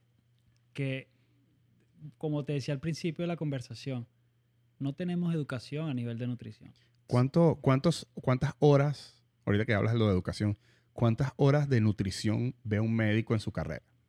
Lo máximo, así máximo, máximo, habla- me lo han dicho médicos, no, no lo estoy inventando ni nada, eh, en Estados Unidos son de 10, 15, máximo así top, 20 horas. Imagínate, 20 horas Es una carrera que es en eterna. una carrera que es de toda la vida. Y aparte lo que, ojo, a lo mejor estoy equivocado, puede ser que me equivoque, lo que se ve bastante en medicina es metabolismo. Es cómo metabolizan las Cómo proteínas, las grasas, los carbohidratos y todo el tema. Pero en realidad el efecto que tienen las plantas o la comida como tal, no vamos a hablar de plantas, la comida en el cuerpo, no, no se estudia mucho. O qué, qué, qué, qué fitoquímicos o fitonutrientes tienen ciertos vegetales o ciertas, no se estudia. ¿Me entiendes? Incluso he llegado a preguntar, porque yo soy muy curioso en ese tema también, he llegado a preguntarle a nutricionistas sobre, sobre ese conocimiento a nivel de plantas en, en lo que es la, la- la nutrición como tal y tampoco, porque ellos se, se- se guían por la pirámide de, de, 70, de 80 años de hace atrás. 70 años y eso es lo que es. Entonces, yo por ejemplo veo mucha, y no lo critico y no digo que están bien o están mal, para mí hoy en día nada está bien, nada está mal, todo es como tiene que ser. Todos, quiero agregar algo ahí, todos utilizamos el placebo que nos satisface y que nos funciona. Perro, se está deep. Deep, ¿no? Entonces, yo digo, brother, como una persona, número uno, le manda una alimentación a todo el mundo igual. Por ejemplo, a mí, yo que soy vegano, a mí el coliflor no me cae tan bien. O sea, tengo que, tengo que- no tengo que cocinarlo mucho. O sea, si alguien me manda a mí que es vegano, me manda una alimentación a base de coliflor, me está matando el colon. ¿Entiendes? Es, es- es complicado porque el tema de- del coaching es, es complicado porque entra, entran, siento que eh, no quiero atacar a nadie, porque mi, mi- mi intención es atacar a nadie, pero cierto, siento que hay una cierta demagogia en el tema de- del coaching, porque es una persona dándole una solución a 100 personas, perdón, a 100 personas que tienen muy probablemente problemas diferentes. Claro. Entonces, tú no puedes como que darle una solución a- a- a- igual a todas las personas No. que están teniendo problemas similares, pero a la misma vez son diferentes. Que sean similares no significa que todos los problemas que tienen son iguales. Sí, Entonces aparte. tú tienes que dedicar el tiempo con una persona, como tú haces, con una persona, y vas, eh, preguntas, vas viendo. Eso es como que un psicólogo pare con una cámara en Facebook y diga, mira, lo que está mal es esto, dale. ¿Sabes qué? Que me No, pasa o sea, mucho. es complicado. sobre todo aquí en Estados Unidos, personas eh, americanas, brother, no les gusta la fruta. Imagínate, le está pidiendo asesoría a una persona que el 70% de su alimentación es fruta. Entonces me dicen, bueno, no quiero, yo trato de buscar la vuelta. no te gusta la banana. Hay personas que gusta la- el, el cambur, la banana. Bro, yo- como, en, mi cabeza hay una discusión de cómo no le gusta la banana. Que es el snack por O sea, excelencia de la humanidad. Es una locura. Tú le metes banana a todo y todo queda bien.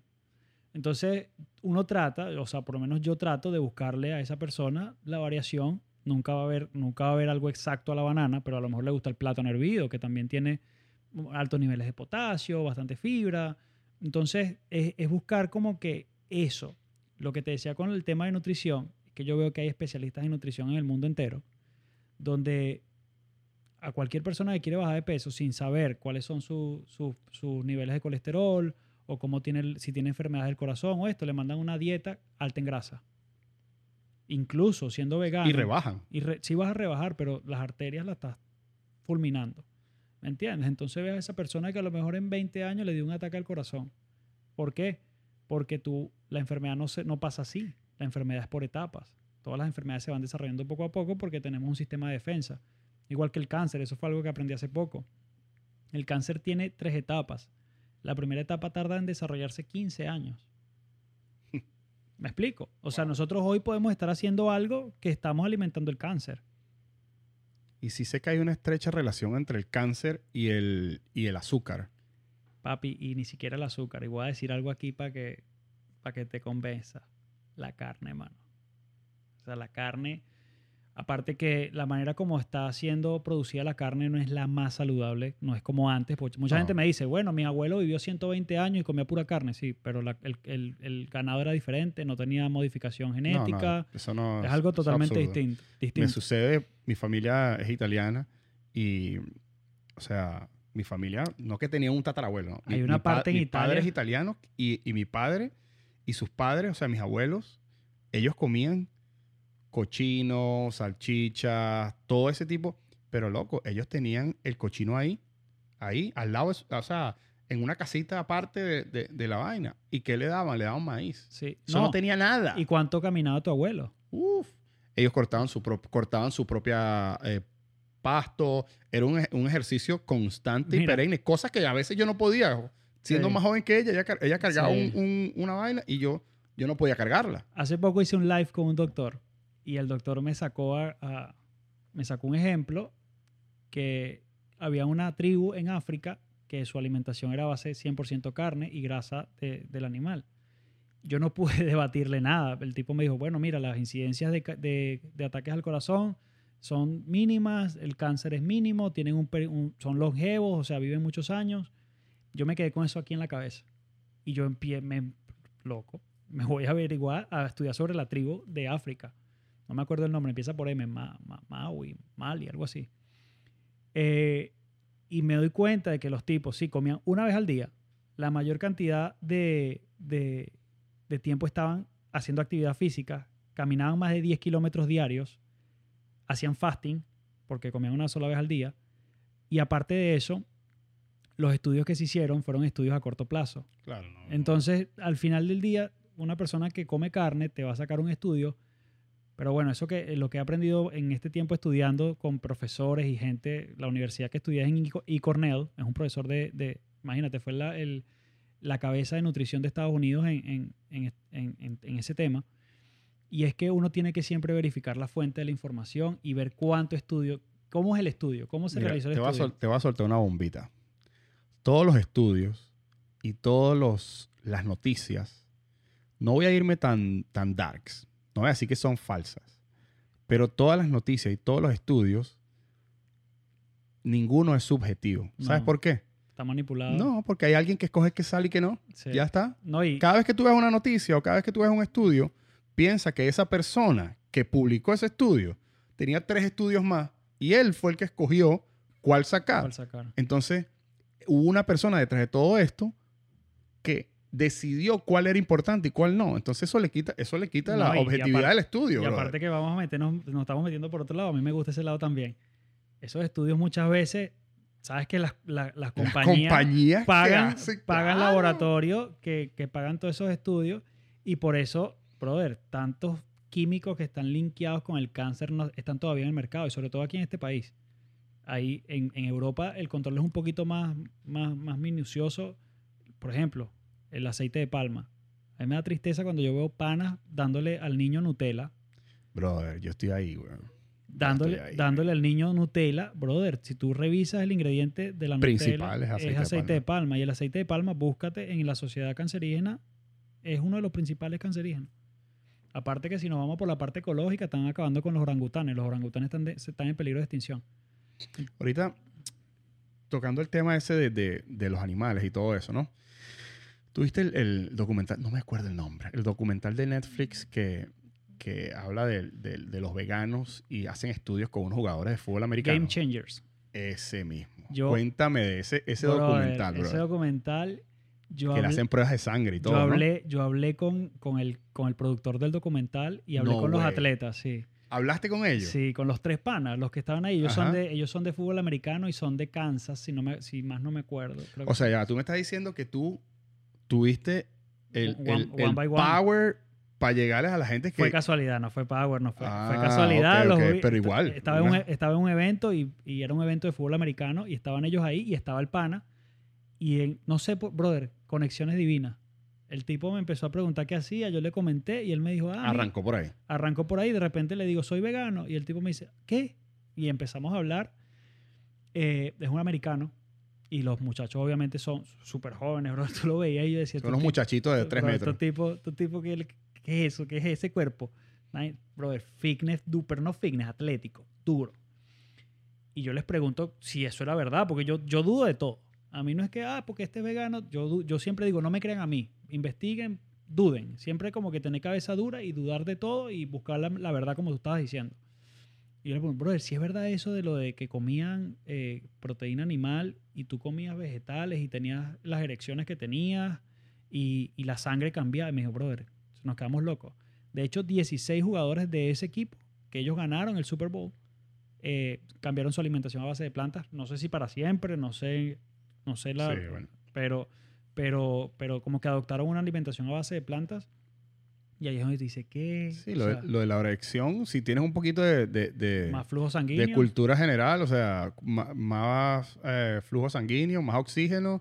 Sí, pero tienes 20 años, papi. A los 20 años eres un a los cohete. 20 años eres un cohete, sí, total. Ahí olvídate que lo que coma. Yo me acuerdo que a los 20 años que comía, yo me comía McDonald's. ¿sabes? Igualito ahí. Igualito fue. Así, mira. Estaba ahí, estaba ahí, no, activo. Eh, pero ya a medida que van pasando los años, ese tema uno se va como que metiendo Claro. más en el tema y uno dice que hay que, hay que hacer para, que, para, para estar siempre igual. Y hablaba de eso, de la, de la limpieza, la, la, la potencia que tenía y, y es verdad, o sea, cambiando el tema. Panas que vean este video, Potencia sexual. jengibre por ahí para abajo. Gen- El jengibre, ¿qué hace el, eh, qué- qué hace? El jengibre está metido en todos los, los grandes, el jengibre y el, el jengibre y el, ¿cómo se llama? Turmeric, cúrcuma. El, el- ese mismo. Está metido en todos los guisos de los veganos. Cuéntame qué, Todo, qué todo. genera eh, qué- esa, mez- esa combinación de esos dos, qué genera en el cuerpo, qué, qué- qué- en qué te ayuda. Eh, lo que yo sé es que son antiinflamatorios por excelencia, son antioxidantes por excelencia. Eh, el, la- el turmeric, la cúrcuma, como se conoce en nuestro país, eh, se utiliza muchísimo en, en la parte estética. En, hay tú vas ahora, les digo a cualquiera que esté viendo este video que vaya a cualquier tienda, farmacia y se vayan a la parte de salud y belleza y van a ver la mitad del anaquel hoy en día tiene turmeric. Pastillas de turmeric, gotas de turmeric, todo tiene turmeric. De hecho, los, muchos productos de, de- yo no lo sabía, pero lo descubrí hace poco, muchos productos de, para cuidado de la piel tienen curcumina, que es, que es el activo, el, como que el principal ingrediente de- de- del turmeric. Eh, te sube el sistema inmunológico, te baja el estrés oxidativo y eso obviamente te ayuda muchísimo con, con el tema de salud. Aparte que también te ayuda a liberar los radicales libres, que básicamente un radical libre es una molécula de oxígeno que se dividió en dos, quedó una separada y esa separada está tratando de ¿De buscar dónde se pega? ve dónde se pega buscando la pareja de la otra y eso genera un desbalance. Elimina esa, esa, esa molécula de oxígeno que está por ahí echando broma. Eh, el jengibre te sube los niveles de, de testosterona. Son, ah, espérate que la gente que nos vea que quiere ser fit, yo descubrí, me lo dijo, fíjate tú, me lo dijo un pana que es súper hater de los veganos, pero el tipo tiene un conocimiento brutal a nivel bioquímico y de, y de nutrición y alimentación en su, en su- a su manera. Y me dijo, brother, prueba eh, turmeric, cúrcuma con pimienta. Yo en ese momento dije, este loco ya está inventando. Sí, ya. Ya este loco me está metiendo una ahí. Capaz y me vuelvo carnívoro por estarme tomando eso. Bueno, brother, yo fui, investigué. Resulta ser que la combinación de la curcumina con el- la piperina, que es del- de la pimienta negra, son quemador de grasa y termogénico, brother, increíble. O sea, es una cosa. Ayer casualidad me lo me tomé, estaba en ayuno y me tomó el, me tomó el té. No, tú tenías que ver cómo yo sudaba. Imagínate. O sea, es una cosa Son tantas cosas que tenemos allá a la, a la mano. a la mano. a la mano, que no y- necesitas un- el quemador de grasa de tal. No, tú en tu casa, tú te pro, en el juicer, te metes, metes este jengibre, metes cúrcuma, un poquito de pimienta negra molida y tienes un quemador de grasa natural que no te va, o sea, lo único que te va a poner a sudar como loco, pero... pero esa es la idea, ¿no? pero esa es la idea. Eh, esa es una de las cosas. Aumenta la lividez, es son termogénicos y aparte, brother, vienen de la madre tierra que, que Más o sea, natural imposible. más nat- de hecho, eh, la, el, el jengibre. No sé si has escuchado una, una bebida, yo era bartender, una bebida popular. Hoy en día aquí en Estados Unidos una de las, de las del, creo que el top 10 de bebidas, de cócteles, el Muscle Meal, Moscow Meal, algo así se llama, Moscow Meal, No. que es eh, vodka, ginger beer, eh, eh, Ajá. o sea, ¿cómo se dice? Eh, licor de, jengibre. No, licor no. Bebida de jengibre, como. Sí, bebida de jengibre, un refresco de jengibre. Y limón. ¿Qué pasa? Eso, la historia que me contaron en la compañía es que u- lo- unos piratas, no sé de dónde, antes de, de- de montarse a navegar, tomaban jengibre para evitar las náuseas que generaba la, la- la marea alta y todo el tema del, del bote. Entonces, como los panas antes les gustaba tanto el alcohol, mezcla, se dijeron, bueno, hay que tomar jengibre, pero también hay que tomar alcohol. Entonces Vamos a lo mejor de dos mundos. lo mejor de los dos mundos. Entonces me hicieron ese cóctel. Digo esto porque el jengibre tiene un poder buenísimo con el tema de mareo, eh, problemas estomacales y, brother, o sea, son, se me olvidan muchos beneficios, pero son innumerables la cantidad de beneficios de- del jengibre. El, el- la cúrcuma es anticoagulante. O sea, te, te hace que tengas una, una sangre más, liviana líquida, más liviana. Entonces, eh, tiene, tiene, tiene poderes brutales. De hecho, yo los utilicé cuando me dio el coronavirus. Yo eso fue lo único que tomé. Yo ayuno, fruta y té de jengibre con, con cúrcuma. Hemos hablado mucho de, de- del tema de la nutrición y todo eso. Hablemos ahorita del el tema del fasting, brother. El- Eso ¿Sabes es- qué me encanta a mí del fasting? Que no hay nadie ganando dinero de eso. Nadie. Entonces, nadie. es como, es, es como algo muy real, porque tú me dices, bueno, lo que estábamos conversando, eh, puede haber, mm, eh, el aguacate es bueno, pero hay Hay un industria. montón de industrias fomentando el consumo de aguacate que, Te tiró esta, el celery. El celery en los últimos cinco años se ha incrementado su producción en un 300% debido a una, alimenta una desintoxicación que promulgó un tipo que yo lo admiro burda, eh, Medical Medium, que es jugos de celery en la mañana para eliminar eh, radicales libres, metales pesados y todo esto. Es verdad, o sea, sí funciona así. sí funciona, ¿no? Pero el celery, o sea, el que no toma, yo no toma, yo tomo celery en la sopa. O sea, yo no tomaba jugo de celery. Y Yo- me imagino que cuando lo hierves tampoco es que él causa el mismo efecto. me no, porque te estás tomando, imagínate, yo meto un paquete entero de celery y eso me lo tomo. Cuando tú hierves que te comes un pedacito. Claro, ahora lo que te venía diciendo, el tema del fasting, brother, me, me encanta, ¿sabes por qué? Porque no hay No nadie, hay nadie. no hay nadie haciendo dinero de no comer, Sí. ¿me entiendes? De, hecho, de hecho, hay mucha pérdida de dinero. hay mucha, mucha pérdida de pérdida de dinero porque ya, ya, o sea, las personas están comiendo menos, menos veces al día, por menos tiempo. Y, brother, es demasiado fácil. Es demasiado fácil. yo o estoy en ayuno ahorita. Yo también. Yo estoy ahorita desde ayer a las ocho y media, creo. Ocho. No, yo un poquito más, como las 10. A las 10 Estás- fue la última que me... estás ayunando. Ahora, estuve leyendo algo del ayuno que me, me- me pareció interesante, lo quiero compartir contigo para ver, para ver qué opinas. Estuve leyendo que si el ayuno es bueno, eh, porque obviamente te, te, te nivela, los, te, te baja los niveles de, de- Insulina. de insulina, te baja los niveles de, de azúcar y un montón de cosas que, que- que hacen el cuerpo, ¿no? Y, pero estuve leyendo que, que, que es el, el principal tema, que deberíamos hacerlo de día, el fasting. Como que tiene más, tiene, o sea, como que si, si que no comas en la noche. Porque, por ejemplo, en mi caso, yo la última comida me la, me la tiro a las 9 de la noche, 8 de la noche. O sea, obviamente pasan las horas, tienes todos los beneficios. eh, inclusive si comes si pasas mucho tiempo sin comer, también hay algo em, de, la, de la inmuno... No me recuerdo el nombre. Cetoacidosis. No, es que es como que regeneración celular. Sí, hay una eh, regeneración después, después de las 16 horas, si no me Después equivoco. de las 18 empieza la autofagia. 18, ok. Pero esta persona hablaba que como que si lo quieres llevar al próximo nivel, em, lo hagas de noche. O sea, como a las 6 de la tarde, cuando ya está oscureciendo, ¡pum! Tires la última comida, pases toda la noche y parte en la mañana sin comer y después rompas el, el- el ayuno. ¿Por qué él lo dice de esta forma? Porque esa es la forma como el ser humano se ha alimentado por miles y miles y miles y miles de años, pues, Claro. prácticamente, porque ellos se despertaban en la mañana, salían de su huevita, A cazar. salían a cazar, hacían un ejercicio Ujú. ca- buscando, buscando la, la presa, comían y a las 6 de la tarde o, o whatever, cuando sea ya de noche, Ujú. ellos ¡guau! Entraban. entraban nuevamente y es como que el, el ciclo que, que- que hacían por muchísimo, no sé cuánto tiempo, muchísimo tiempo la humanidad y, y entonces eso es lo que, lo que me decía, quería, quería saber tu opinión de eso. Estoy 2000% de acuerdo. No. O sea, básicamente, ¿por qué? Porque cuando tú vas a dormir, vuelvo y repito, necesitas estar relajado, necesitas estar calmado. Tu sistema digestivo consume demasiadas calorías. Imagínate que llegaste en la noche, te comiste Dos cachapas.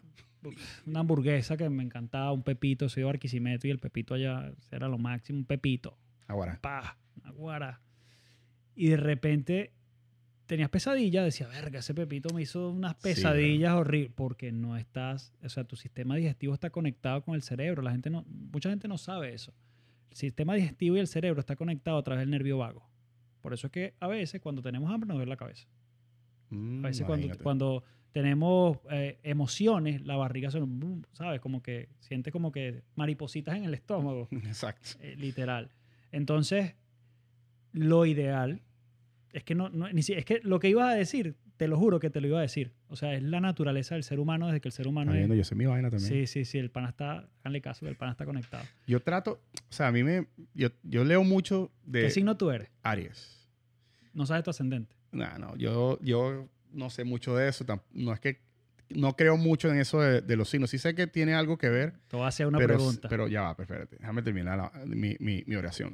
Eh, siento que mm, eh, la astrología y la astronomía fueron muy de, muy de la mano por muchos Sí. años y obviamente la, la- la astrología no es tan no hay tanto fact detrás de la astrología, entonces se fueron separando y, y en, en esa separación, Hay un montón de verdades que salieron a la... en esa separación, exacto, yo, yo voy más al otro lado, ¿me entiendes? Eres más, eres más realista. Soy bus- total. Exacto. Ahí total. voy, voy yo soy positivo, pero también entiendo, Realista, realista. pero eh, también entiendo que existe la positividad tóxica. Claro, claro, como que, ay, todo es lindo. Todo es lindo, y bello". no, no, eso Eso no no existe. existe. Mira esto. Yo, yo soy parecido, pero hasta que un día alguien que sabe mucho de ese tema me dijo una pregunta.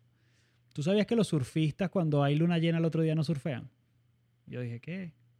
Ok, tú sabes que la pesca se maneja a través del, Total. de, sí, la, sí. de la constelación y todo eso. Entonces me dice, ¿cómo tú crees, nosotros que somos así, y el mar es así gigantesco, y, la, y los astros pueden cambiar el mar, ¿cómo no nos van a cambiar a nosotros? las mujeres la afecta en su periodo y todo. Papi, a nosotros. Te pegó la luna. Nunca te he dicho, mira, ¿qué pasó? ¿Estás bravo? Te pegó la luna.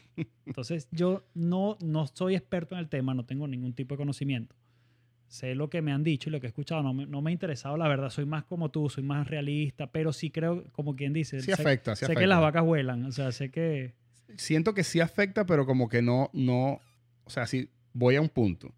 Siento que esa energía te puede afectar, pero si tú tienes un- tu conciencia y, y estás en bien, bien contigo mismo, con tu cuerpo, con Pues- todas las herramientas que tú me estás dando, que tú estás dando a conocer para las personas que no lo saben y reforzando para las personas que tienen conocimiento de eso, ese tipo de aspectos, o sea, siento que te pueden afectar, pero Sí. si tú decides. Mira, mira lo que me pasó. que es un cuento cómico. Una vez estoy aquí, conozco una chama. Chama era full astróloga. Y Estamos así, brother. Te con- leyó la carta astral. Espérate, la tipa me dice, ¿cuándo naciste? Y yo le, le dije, ¿qué vas a hacer? ¿Me vas a leer la carta astral? Sí. Papi, lo peor que pude haber dicho, tenía que haber dicho mentira. Nunca digan su carta astral a una chica si quieren salir o a un chico que sabe de eso. Tipa me sacó la carta astral y me dijo, no, yo no Tú puedo eres sa- loco, chico. Paga la cuenta y me voy. Sí, yo no puedo salir contigo, me dijo. ¿Pero por qué no? Porque tu signo y yo somos tal, tal, tal. Me empezó a salir con todo un poco de cosas. Y yo, esta tipa está loca, esta gente... Bueno, cuento corto, salimos. Empecé, yo la, la mareé. Le dije, no, mira, todo lo que tú La estás labia. todo lo que tú estás diciendo, yo lo dije. Entonces, nosotros los seres humanos, a través de las herramientas que se nos da, podemos cambiar la realidad, ta, ta, ta. Y literal, cuando yo empiezo a salir con ella, me di cuenta de que teníamos cosas que eran total. O sea, por ejemplo, yo soy puntual, a mí la impuntualidad, cinco minutos, yo me siento mal porque llegué tarde. O, o, por ejemplo, soy una persona que me gusta cierta estructura en el trabajo. eh, tengo, tengo muchas, muchas como que rasgos. Y Coño, ella- yo, yo entiendo eso porque, o sea, estás estructurado, bien estructurado en, la forma como vives, en tu alimentación, entonces, obviamente, Bueno, pero no, ya va. Ella también estaba súper mega estructurada en esa parte, pero el tema de puntualidad no era puntual, no sé qué más, y yo no podía con eso. O sea, yo no podía con la, no puedo con la impuntualidad. O sea, algo que yo digo, no puedo. Y yo dije, ah, esta pana tenía razón. ¿Sabes? Como que es verdad. O sea, si tiene que ver algo de los signos, ella me lo dijo, me, lo, me, dio, la, me dio la luz, y yo, no me, yo, yo por andar de, pensando en otra cosa, yo me, me, me tiré de pecho. Y, y es verdad, brother. O sea, a lo mejor no, como tú dices, uno tiene la capacidad por a través de los. Si eres Capricornio y tal, si eres Escorpio, puedes cambiar ciertos el factores que te. el peo. Sí, el- la, la casa, la luna. Puedes cambiar, puedes cambiar ciertos rasgos que te identifique, pero siempre va a haber algo ahí que te, como que, ¿sabes? Yo he leído ciertas. Sí, tiene algo Mira, como dicen, eh, un reloj guindado en la pared sin batería Sí, no está 100% equivocado. Dos veces al día te va a dar la hora correcta. es verdad. Er, nunca había escuchado, está bueno. era- O sea, nadie está 100% Es equivocado. verdad. Ahora, volviendo al tema de, lo, de la vaina del- de, de- de los astrólogos y toda esa vaina de, la, de, de los signos. ¿Sabes que siempre me preguntan, cuando me preguntan, eh, esta vez no, lo- no mentí porque estamos al aire, pero por lo general me preguntan, mira, ¿y tú qué signo eres? Y yo, ¿cuándo naciste, o cuándo naciste tú? Yo les digo, no, julio, en julio. Ah, o sea, tú eres whatever. Ah, con razón. Ah, tú eres no sé qué vaina. Yo, eh, X signo. Sí. Claro, por eso es que tú eres así, así, así, Sí. así. Los dejo que se hablen completo, que tienen su speech y toda la vaina. Cuando termina, les digo, by the way, nací en abril, el 15 de abril, a las 3 de la mañana. O sea que todo lo que me dijiste, Estás equivocado. estás equivocado. Entonces, Sí, es que. es sí, que- queda como que... Siento que eso también hay un efecto súper placebo en, en, Sí, en- en sí. eso. Sí. En eso de los signos. Yo, yo te digo, o sea, yo, yo siento que puede determinar ciertas cosas. O sea, pienso que. Yo digo que todo el mundo tiene algo de. Como tú decías, el reloj. O sea, todo el mundo tiene algo de verdad. Y pienso que, que, que sí que hay, que hay algo cierto en ese tema de los signos, pero no, no dejo que, que como digan Capricornio es así, yo voy a determinar mi, mi vida porque Capricornio es así. No, o sea, yo si veo que hay algo que es verdad y que no me está haciendo bien, yo trato de mejorarlo y de cambiarlo. Anoche estaba viendo, ya yo la vi, pero la estoy volviendo a ver, el documental de, Bolí- de Bolívar Ok. y sale, eh, eh, no recuerdo cómo es que se llama él, no recuerdo cómo se llama, es uno de los próceres, de, de- uno, uno de los profesores de Bolívar, y decía que la inteligencia es la capacidad de cambiar, Total. o sea, es la capacidad de aceptar nuevas verdades, de evolucionar. Y para mí eso es ser inteligente. O sea, cuando tú estás haciendo algo malo, cuando tú estás viviendo de una manera o estás comiendo de una manera, estás entrenando de una manera, estás haciendo algo que no está bien. A veces yo estoy entrenando y me han corregido. Mira, a lo mejor deberías hacer esto así, así. Saca el codo, sube el... eso, eh, yo, ¿por qué no voy a corregirlo si yo no me estoy viendo? Claro. Entonces, yo creo que, que ahí es donde... Por eso es que hay tanto espejo en los gimnasios. Por eso es que hay tanto espejo en los gimnasios, para, ver, pa- para vernos. Pero es que incluso con los espejos, a veces tú, entre el tema de querer hacerlo bien, de la fuerza, pierdes la forma. Por eso es que es súper importante un, un entrenador personal. O sea, para mí, yo, yo cuando no sabía tanto del tema, yo tenía mi Tenías tu entrenador. Porque es súper importante que te vean. De hecho, cuando estás haciendo powerlifting o estás haciendo tú que hacías deporte de artes marciales, tú estás haciendo, yo hice karate, un kata, y tú piensas que lo estás haciendo bien y a lo mejor tienes el brazo muy abajo, muy arriba, ¿sabes? Volvemos al tema de, de- de lo- las Olimpiadas y los atletas de alto nivel. Claro, O sea, eso es perfección. Una forma como tú pones tu palma cuando estás nadando te puede dar X cantidad de segundos en, en- en- en una Olimpiada. Las mujeres se dejan las uñas largas, las Sí. nadadoras. Se afeitan para deslizarse. Sí. Los traje baños son como lo- ahora son como lo de lo- La la piel, microfibra. la pi- microfibra como la piel del, del, del- del tiburón para que deslice. Por eso utilizan el gorro. O sea, tiene ninguno ciencia. tiene barba porque esa vaina también le, lo, Yo creo que, yo creo, frena yo un creo que poquito. Michael Phelps se ponía barba y ganaba. Brother. Sí, bueno, pero es que ese tipo era Bueno, otro ya va. Ese tipo tú sabes que adoptó una alimentación a base de plantas, ¿no? Es que la mayoría de los atletas de alto rendimiento están metidos en ese tema. Novak Djokovic, eh, Lewis, Lewis Hamilton, Serena Williams. Y ahí es donde yo voy. O sea, si tú, si hay, si todo lo que, lo que la gente que se alimenta como yo, lo que pasa es que no, cometimos el error de adoptar un label de ser vegano. Yo, por ejemplo, en mi Instagram soy el vegano y ya yo tengo un label. Claro. Entonces, ya ahí somos radicales, porque ya nos pusimos una etiqueta. Yo antes no la tenía, pero dije, más fácil para Te identificar. quitaste la máscara. Sí, dije, sí soy vegano y ya, soy el vegano. Eh, y es difícil porque ya ahí la gente se siente atacada. Yo voy a hablar con alguien y me dice, ah, pero es que tú eres vegano. No estoy hablando de ser vegano, no. Estamos hablando de, de- nutrición. Esto te hace bien o te hace mal, punto. Y que lo pruebes, ¿me entiendes? Porque posiblemente a una persona en estos días me escribió, yo tengo 50 años comiendo carne y, y estoy bien. Yo vi la foto y yo digo, hermano, yo creo que te estás viendo en el espejo equivocado.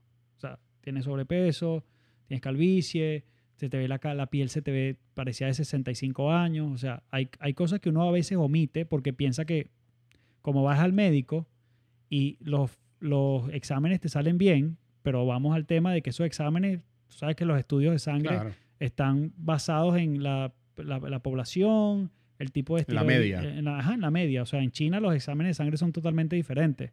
En China lo que el colesterol más, más alto es el nuestro colesterol más bajo. Mira, te tengo una bomba de algo que leí. Una bomba de algo que leí de- del tema de China y Japón.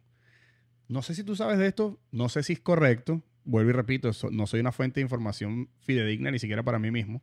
Simplemente el, Nada, haces principio, tú- de este, el haces- principio de este podcast es una conversación entre panas, eh, sin editar, sin nada, ¿no? Hay una, leí una vez, hace mucho tiempo, que el tema de cuál es, qué es lo que da el, el- el- el arroz, o sea, afecta los triglicéridos, ¿es? O los, ¿Qué es lo que afecta el, el, el gluten. el gluten del arroz? Ajá. Bueno, en cierta, cier- voy a resumir la- la- lo, lo que leí. Básicamente que en Japón comen el arroz frío. Y el arroz frío tiene una composición química diferente que el arroz cocinado. Cuando está cocinado, cu- cuando está caliente, digamos, pues los dos están cocinados. Y que había ciertos niveles en los valores, había un estudio que había ciertos niveles en, en, en la sangre de los japoneses que estaban súper saludables y había ciertos niveles superiores de los, de, lo- de los chinos. Y que una de esas razones era que comer el, el arroz caliente tiene un efecto en tu cuerpo diferente que si lo comes frío. ¿Tú sabes, sabes algo de eso? ¿Será verdad tú sabes? No tengo, de verdad me estoy desayunando. Yo- Hay que buscarlo. hay, hay que leerlo, pero aunque me esté no, yo soy muy real en este tema, yo no digo que todo lo sé, todo lo he leído, porque No, es nadie. mentira, pero sí es cierto, de hay un estudio gigantesco que de hecho la- la- el centro donde me, donde me gradué en nutrición a base de plantas es lo que más, de lo que más habla, es como su pilar, porque es un estudio, el estudio de, de- de alimentación más grande que se ha hecho en, el- en- en- la humanidad como tal. Eh, y habla, eh, se llama el estudio de la China. El estudio de la China básicamente fue desarrollado por eh, Colin Campbell, que, que era el señor que te estaba Ujú. hablando, que es el especialista en nutrición. Y él, él- él veía como en China había una menor incidencia de cáncer, cáncer de mama, cáncer de próstata y todo este tema. Y él estudió el por qué. Y él estudia el que los chinos comían muchos vegetales, la cantidad de proteína era mucho menor, la actividad física era mucho mayor, eh, no consumían tanta, tanta leche. Pero entonces en ese estudio, él vio una población que vivía en China, que, que- no tenía ningún tipo de esa enfermedad, se mudó a Estados Unidos y desarrolla las enfermedades que, que son las, las enfermedades occidentales, como problemas del corazón, que los chinos no tienen esos problemas, problemas del corazón, problemas de, de- de cáncer y todo este tipo de temas. Y después, porque es un estudio largo, un estudio larguísimo, después, cuando entra todo este tipo de, de compañías de comida rápida a, a China y a Japón, empiezan a desarrollar las mismas enfermedades que se desarrollaban aquí. ¿Qué te quiero decir con esto? Que sí tiene que ver muchísimo la manera como tú cocinas los alimentos. Porque de hecho, si tú a los vegetales los cocinas mucho, pierden muchos nutrientes, muchos fitonutrientes por la cocción. Lo ideal es comer mayor cantidad de vegetales crudos. Entonces sí. Por eso ahí es donde entran los jugos en. Ahí es donde entran los jugos, que los jugos básicamente, que es, es controversial. Vuelvo y repito, es, algo que, que, todavía, yo digo que, que, se está estudiando muchísimo este tema. Claro, es algo nuevo también. Es algo muy, sí, nuevo no porque Sí, es milenario. Se practica, se practica desde hace muchísimos años, pero es nuevo para, la, para el interés público. No, yo, yo creo que la, la, base de plantas ha sido algo milenario, pero aun cuando ha sido algo milenario, los estudios que se están haciendo y todo lo... Todo lo es, nuevo, es, nuevo, es, nuevo. o sea, no, todavía no hay... sí, hay resultados. Yo hace ocho años para comer un restaurante vegano tenía que buscar en... Brother, era... Habían, yo creo que en Miami había dos. Y uno quedaba en aventura, o sea... Eh, Imagínate. Antes, Hoy en día, en todos lados hay. Aquí en el Doral hay tres o cuatro buenos restaurantes veganos. Casi todo. De hecho, Burger King tiene hamburguesa vegana. Oye, ¿sabes que la, la, probé en estos días? La probé en estos días. No sabe hamburguesa como igual como tal. Pero, brother, me la comí. Y aún cuando me la comí con las papas y el refresco y toda y así, el todo, el, todo de Diet Coke, que es terrible también. Este, loco, no me cayó no, no la repetí, no, no, no, no tuve gases, no tuve nada. Y compartí eso con una amiga del trabajo que se llama Laura. Le, me dijo, ay, coño, tengo ganas de comerme un BK, como le dicen aquí. Y yo le dije, bueno, trátate el, trata el, el, el, impossible. Burger.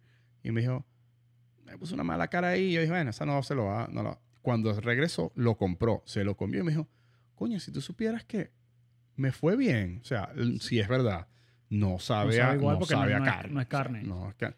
Pero tiene, tiene, tiene un, beneficio, a mi parecer, que es que no te cae tan pesado. Yo, porque al final del día, lo, demás que tiene la hamburguesa es pan. Sí. Yo la pido plain siempre. O sea, tiene pan, eh, uno que otros vegetales que seguro no serán los mejores y, y, el, y la carne esa a base de plantas.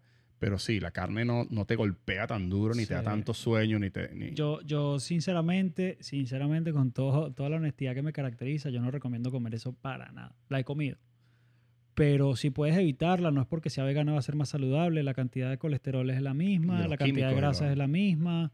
Eh, no se sabe ni siquiera de dónde... Hay, había una discusión grandísima con ese tipo de, de, de, de carne vegetal porque no se sabía ciertamente de dónde sacaban la la carne vegetal. Una vaina sintética ahí que a lo mejor Súper sintética. O sea, brother, yo digo como dice un doctor, volvamos a lo básico. O sea, lo básico es comer en casita, natural. Hay restaurantes súper buenos eh, que puedes consumir cosas, ¿sabes? Más, más, más caseras, sin tanto químico, tanto tóxico. Más mediterráneo. Porque le estás metiendo, sí, le estás metiendo demasiada, demasiada aceite al cuerpo y ese es el problema. O sea, unas papas fritas 700, 800 calorías vacías. No, y la sal, brother. Las cantidades de sal, la cantidad de aceite, carbohidratos. Entonces la gente dice, ¿los carbohidratos son malos? Sí, el pan, eh, las papas fritas, eh, las papitas, eh, todo, lo que, todo lo que básicamente nosotros consideramos como carbohidrato. Pero si tú comes papa dulce, si consumes papa, papa horneada, si consumes eh, frutas, banana, plátano, yuca, o sea, eso, no, eso es carbohidrato y eso no son tan, tan negativos en tu, no son negativos en tu cuerpo, son súper beneficiosos. Entonces, es, es, como que volver a lo básico y a lo sencillo. O sea, la, el mundo se está... Porque siempre ha estado ahí. Se está enfermando, brother, porque sencillamente estamos tratando de vivir en sistema nervioso simpático. Esa es la, como que la causa de todo. ¿Por qué, quiero decir, porque asocio el sistema nervioso simpático con, con el alimento y todo esto? Porque vivimos, estresados, vivimos agobiados. Sí, lo que te iba a decir, vivimos, disculpa te interrumpa, lo que te iba a decir es lo, de los chinos, que cuando se mudaron a Estados Unidos empezaron a pagar renta, carro, se vaina, seguro, tal, se volvieron locos, no solo la comida. El estilo de vida. El estilo de vida. El estilo de vida, no, no caminas, aquí tú no caminas. O sea, ¿cuándo fue la última vez que tú caminas? Aquí los niños no caminan a la escuela. En Venezuela yo caminaba a mi colegio. ¿Me entiendes? Entonces, aquí no se camina, aquí no, no, no hay esa... Ahorita estuve en Colombia y yo caminé, brother, un montón. Entonces, eh, ese es el tema de este sistema de vida y aquí la gente vive estresada, ajetreada, eh, no tienen tiempo para respirar, no disfrutan el momento presente, no sonríen. Aquí tú ves la gente que tú entras a un elevador, no sé si te ha pasado que tú entras y la gente ni hola te dice. ¿Sabes qué me, sabes qué me, me, me ha llamado mucho la atención de aquí en Miami, brother? Creo que esto no lo he comentado aquí en ninguno de, los, de, los, programas. Brother, o sea, la relación personal que tienen los padres con los hijos, bro. Que los hijos no hablan español y los padres no hablan inglés, bro. Sí, sí, sí. No hay, no hay O sea, comunicación. ¿cómo, cómo eso, cómo funciona, cómo funciona eso, brother? Funciona que básicamente O sea- los padres no tienen comunicación con los niños. ¿Por qué? El niño pasa desde las 7 de la mañana hasta las 3 de la tarde en la escuela. Después de ahí tiene un after school que sea deporte, sea estudiar piano, lo que sea que lo metan, para que, pa' que esté más tiempo en la calle básicamente. Después llega a la casa, el papá viene estresado todo el día, quiere o cocinas, la mamá cocina esto, no sé qué más, lo otro, pon, haz tarea. Después haz tarea, tienes que dormir a las 9 de la noche. ¿En qué momento tú hablaste con tu hijo? ¿En qué momento sabes si el niño está sufriendo acoso en la escuela? ¿En qué momento sabes tú eh, cuál es la orientación sexual del niño? ¿En qué momento tú sabes quién es tu hijo? No lo conoces. Cuando en los países latinoamericanos, o por lo menos en Venezuela, que es donde viví, Los están súper... Papi, eso era de las 12 del mediodía, mi papá, mi mamá me iba a buscar a la escuela, ay, ¿qué, ¿cómo te fue? ¿Qué hiciste? ¿Qué no sé qué más? Vamos, ¿qué? Yo trato mucho de mantener eso con, con, con mi chama. Aquí O la manera más fácil es tirarle un electrónico.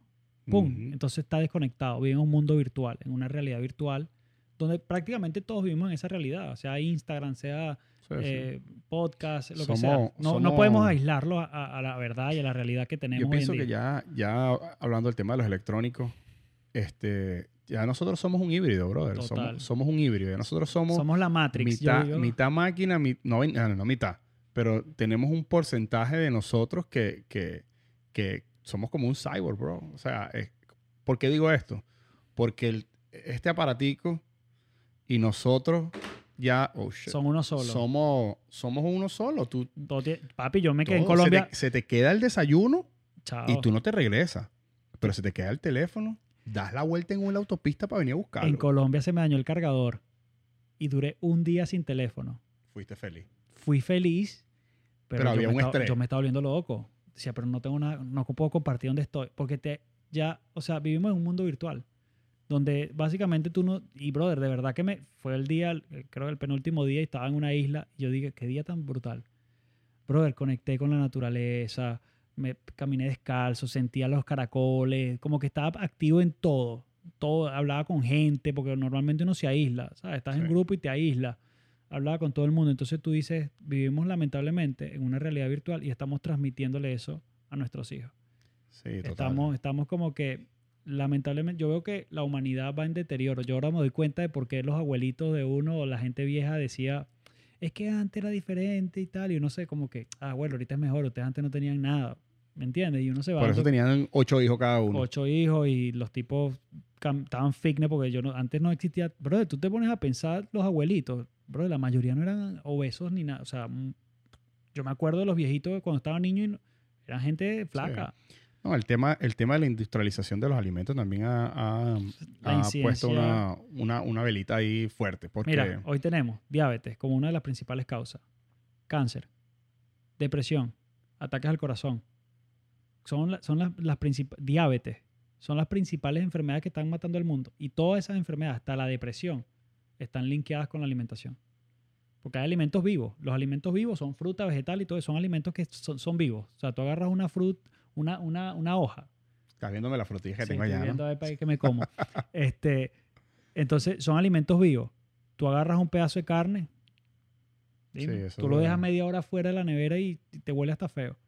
¿Me explico? Agarras un pedazo de pollo, lo dejas, déjalo en la nevera un ratico para que tú veas lo que pasa.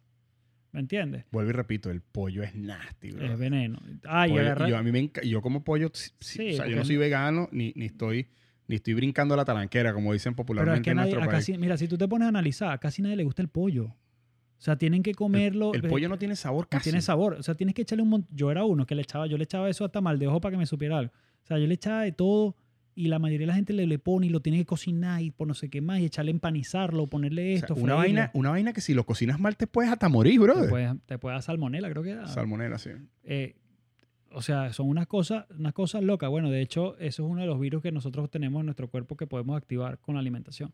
Entonces, brother, yo digo que mientras más conectados estemos con lo sencillo, con lo simple, con, con el ahora, con la meditación, con la respiración, no tienes que ser, como a mí me dicen, no, es que ya tú estás, que te vas a India, a un, mon- un templo de esos mon, de, Un- como te vas monje. para allá por, un- por los monjes tibetanos. Bueno, lo pensé en la cuarentena. Dije, bueno, si me quedo sin trabajo, yo como que me lanzo para la India un año por allá. Lo pensé, literal. Eh, pero, pero no tienes que ser así. Tú puedes vivir en un, un- en un mundo como este, industrializado, moderno, eligiendo lo mejor para, para ti, que te hace bien a ti.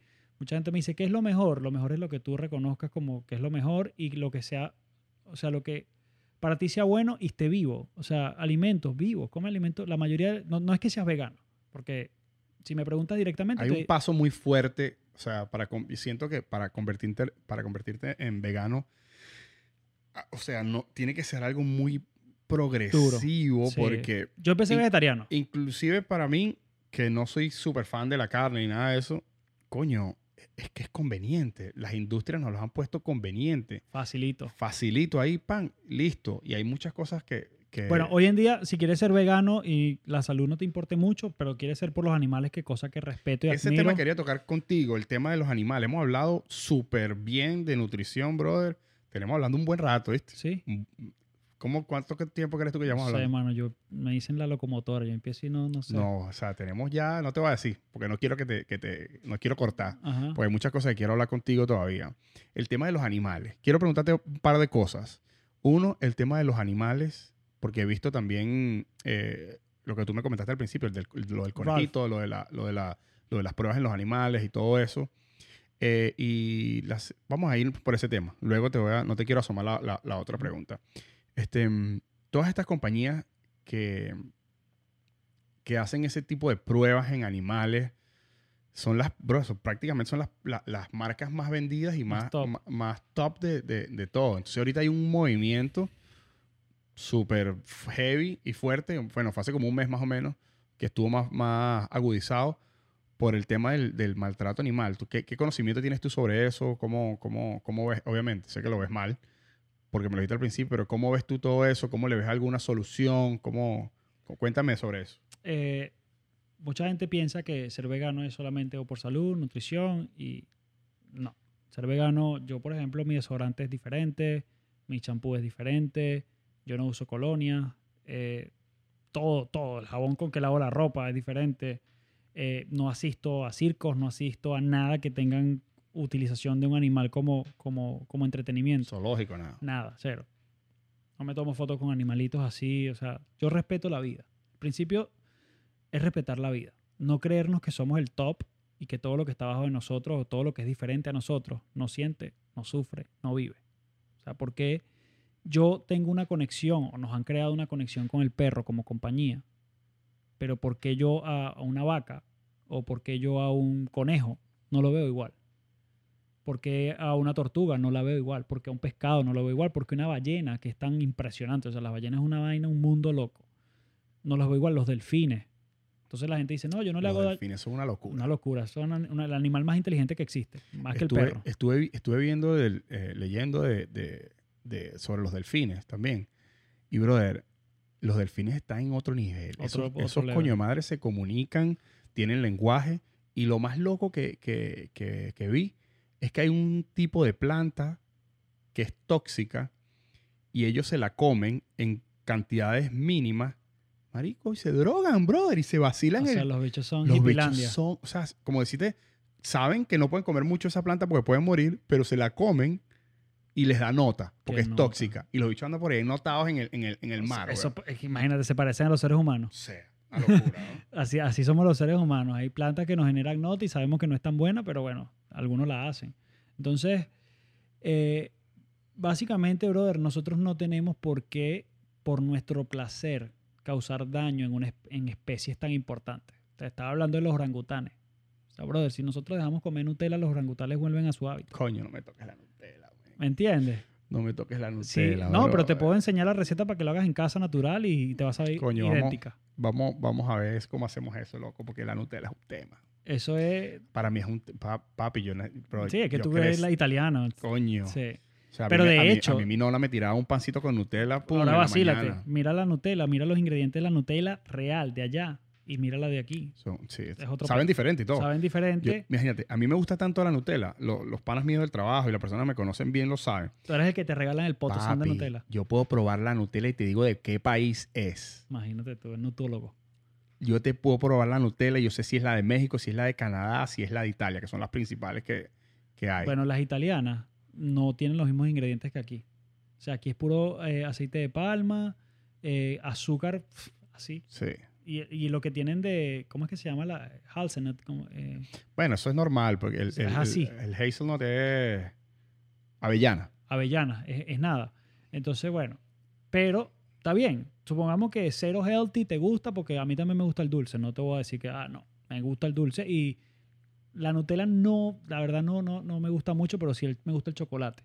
Mi hija no sabe que existe el chocolate, bro. Él le dice a todos los chocolates Nutella. Eh, es, que, es que es rico. O sea, no, te voy a decir que no es rico porque obviamente eso tiene una... Es adicción. Cultura, lo mismo. No, y es adicción. El azúcar produce, está comprobado. Hay experimentos que se han hecho con ratoncitos que le dan un ratoncito, le dan agua, eh, cocaína líquida y le ponen agua con azúcar por un periodo de tiempo, se la van Se alternando. lo mismo en el cerebro, ¿no? No, el ratón prefiere el agua con azúcar que la cocaína. So, imagínate lo que hace el azúcar en nuestro cerebro. Es estimulante completamente, entonces por eso nosotros tenemos tanta adicción con la Nutella, con el azúcar, con, con el azúcar en general. Entonces, de hecho, cuando te metes a vegano y haces unos detox, te vas a dar cuenta que tu paladar cambia. En 12 días ya el paladar te cambió. Eh, entonces, el tema con los animales es que nosotros pensamos que estamos en, en el tope de la pirámide y estamos acabando con el medio ambiente. Cada animal, cada animal que, que habita en este planeta tiene un propósito fundamental para el equilibrio del ecosistema. Y nosotros no estamos prestando atención a eso. Lamentablemente, por nuestro, porque el humano para mí es el que ha dañado este planeta horriblemente. O sea, nosotros no podemos vivir sin el planeta Tierra, pero la Tierra sí puede vivir sin nosotros fácilmente y mejor. Eh, a través de, de todas las actividades que nosotros hacemos, industriales, eh, todo ese, la cacería, la manera como comemos que no es sostenible, eh, la pesca, todo eso está afectando el ecosistema. Hay un documental que te recomiendo que veas, brother. Ya lo vi. ¿Ya lo viste? De la pesca. No. Ah, Que lo hace un, un tipo que es biólogo, un viejito, se llama, brother, no me recuerdo bien cómo se llama. Es un documental que, que él, él toda su vida ha estado con Discovery Channel y toda esa gente haciendo, ¿sabes? Estudiando la, la- la fauna, la flora y todo el tema de- de- del ecosistema. Y él empezó cuando estaba 15 años. Tipo tiene 90 y no sé cuántos años. o sea, si alguien sabe eso es él. Y el tipo mostró los videos que él hizo cuando empezó de cómo vivían los orangutanes, de, los, de las especies que habían. Y hizo un video hace poco, en el 2018 salió eh, el, el documental en Netflix. Y, brother, hay un montón de especies que ya no, se- no, no existen. Él dice que en 30 años, que él no va a ver eso, pero que en 30 años, la o sea, el, el- el- creo que es el 60 o el 80% de las especies que él, que él conoció ya no van a existir en el planeta o van a estar en peligro de extinción por nuestro estilo de vida. Mira, yo creo que una de las razones, si yo decidiese eh, hacer el salto, una de, la- de las razones sería por, por, el, por el planeta, loco. Porque si hay muchas cosas que la gente no sabe y que no se comentan, ¿no?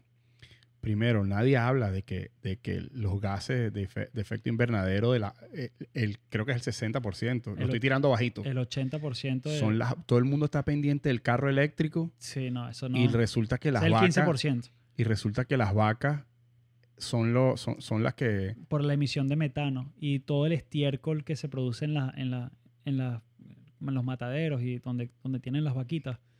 Todo eso va para, para los ríos y los ríos se conectan con el mar y eso, brother, eso es... es terrible. Aparte de eso, te tengo otra. Eh, hay un documental en Netflix, no me recuerdo el nombre, soy terrible con los nombres de todo en el universo. Siempre lo, lo- lo he dicho. eh, que es sobre el- la pesca y los delfines. Seaspiracy. Seaspiracy, ese mismo. Brother, todo el mundo te dice, mira, no, que no botes el, el- el pitillo en No. el en no sé qué. La pesca. Hermano, el 80 creo, voy a ponerlo bajito, al menos el 70% de todo el plástico que hay en los mares son debido a las redes que que utilizan utilizan. lo- lo- los, Los pesca- buques los que pescan, los pescadores. Entonces, ahí es donde veo, yo entiendo, Papi, yo- el tiburón está en peligro de, extinción. y si se muere el tiburón, estamos metidos en un Estamos peo. fritos. Estamos metidos en un Estamos peo. fritos porque es el que mantiene el equilibrio del ecosistema. Entonces, ¿qué sucede? Am, me volvió culo aquí con la cámara. Ajá. ¿Qué sucede? Em, que si simplemente, imagínate, Papi, Imagínate si que nos tú, volvemos si tú me- veganos. si tú me hubieses dicho que te ibas a ser vegano si yo te tocaba el tema del medio ambiente, no, pues te, te- te hubiésemos obviado el tema de nutrición hace rato. Es más, Tú me quieres convencer. Mira, entonces, si, si hay un, el ser humano, no voy a decir por naturaleza, porque yo no creo en la naturaleza del ser humano. Eso siempre lo he dicho, Es lo he comentado aquí. Sí, o sea, si estás con lobo, cazarás ovejas. Si eres oveja, correrás del lobo. Exacto. Nosotros no tenemos naturaleza. Es mi opinión. Pero pienso que si queremos ayudar al medio ambiente con eliminar el tema de las vacas, de, de- de comer carne, quitamos un gran porcentaje de, de- los gases de, de efecto invernadero. Y si dejamos de comer pescado, primero el, el- el mar se va a hacer más abundante y va a haber la cadena de... de- ¿Cómo se lo que tú mencionaste ahorita? La cadena de... de, de, de las especies, whatever, no se me olvidó el nombre de eso. Este, va a crecer y los mares van a, van a estar más poblados y van a haber más, va, va a haber más, eh, coño, ¿cómo se llama eso? Eh, biodiversidad. biodiversidad, este, vamos a estar mejor. No va a haber plástico en el mar, no va a haber eh, gas de efecto invernadero por el tema de las vacas. Este, ya por ese tema, estamos bien, pero ahí es donde va la hipocresía de lo que te quería comentar, el ser humano. Teníamos a un montón de gente, brother, gastando cualquier cantidad de millones de dólares como Elon Musk, tratando de llevarnos a- a, a lo a- eléctrico. a uno, a- no solamente a lo eléctrico, a otro mundo, brother, a Marte. Cuando, brother, queremos terraformar otro planeta, A dañarlo. cuando estamos, Yo digo, pobrecito la gente que vive ahí, si vive gente. brother, porque- queremos terraformar un planeta y estamos desterraformando, no sé ni siquiera si se dice así, el, nuestro propio planeta, brother. Mira, eh, ese tema es, es algo súper loco porque ahorita, yo no sé si te recuerdas, tú eres italiano, seguramente sí, en, en Italia cuando el tema de la pandemia que todo el mundo estaba encerrado, o sea, el río, el- ¿cómo se llama? El canal de Venecia Se blanqueó. se blanqueó y mostró vida. Solamente con, con dejar de, de- los humanos dejar de vivir de la manera que viven. Yo pienso, y ahí, voy, voy a salirme de la parte vegana, voy a quitarme un ratico, soy el vegano y te voy a hablar como César Berríos, como lo que soy. Yo pienso que, que ser vegano o no es una decisión, eh, es, es una decisión que toma tiempo, porque es algo que vas a cambiar básicamente todo tu entorno y toda tu vida. Pero tenemos que tener conciencia, yo no tengo hijos, pero aquellos que tienen hijos, de qué planeta le estás dejando tú a tu hijo. Si la única manera que tú, que tú, que tú vas a dejar a tu hijo en este planeta es a lo mejor andando con una... ho- Hoy, hoy es una máscara, eso es una, eso es una prueba. Mañana va a ser una, una cosa que vas a, vas a tener un casco, como ya lo hay por ahí, de hecho, porque la contaminación tan, va a ser tan alta en el planeta que no vas a poder respirar oxígeno puro. La tala indiscriminada, el, el- la Nutella, vamos a, te voy a, te voy a dar- ya, ya, me, ya me diste un, break. La Nutella, brother, están, la- el, el- el aceite de palma, el lo- aceite de la- palma. la- las palmas las están acabando con eso. La tala indiscriminada, están dejando sin hogar a, los- a los orangutanes por, por, un, por un dulce que no es necesario. Entonces, no es, no es el tema de ser vegano, sino que comer a nivel sostenible. ¿Quieres comer animales por la proteína? Come algo que sea, come, no sé, pescados que sean, eh, yo vi por ejemplo en Cartagena los chamos eh, pescando su vaina con una, yo nunca había visto eso, no soy de costa, soy de Barquisimeto, es lo que uno ve es toro y vaca. Caza con una red, jalaban los pescaditos, yo me imagino que eso era para, para el consumo de. Eso es sostenible, ¿me entiendes?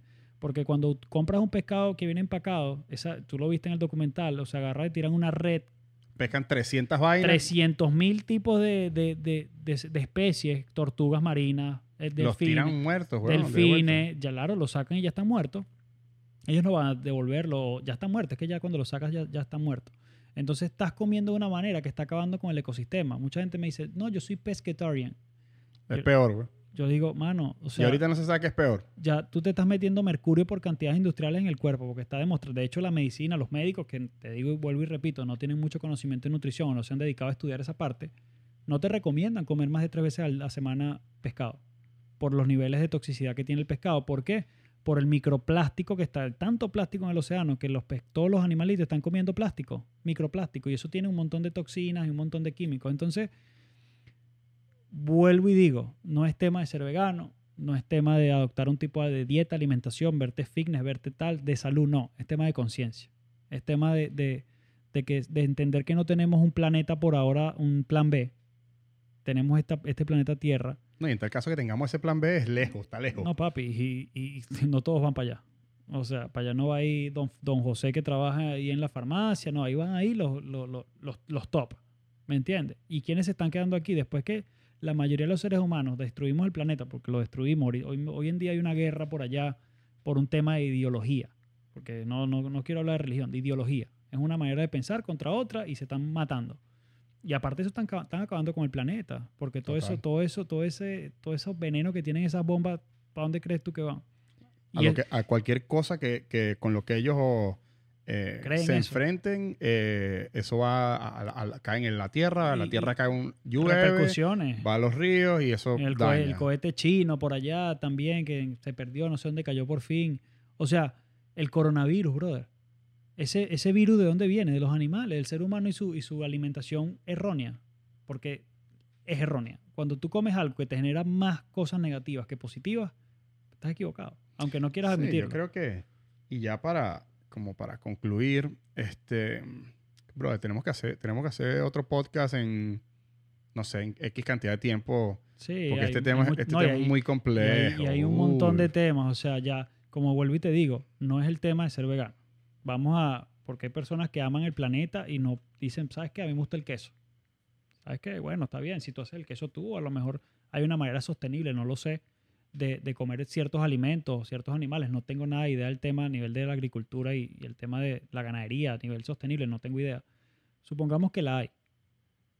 Eso va a ayudar muchísimo al planeta. Hay personas que sencillamente no, no quieren dejar de comer carne o pollo, lo que sea. Brother, con que tú consumas, con que tú dos días a la semana Regules. con- no consumas carne, no consumas pollo, ¿tú sabes qué ayuda estás dándole tú al planeta?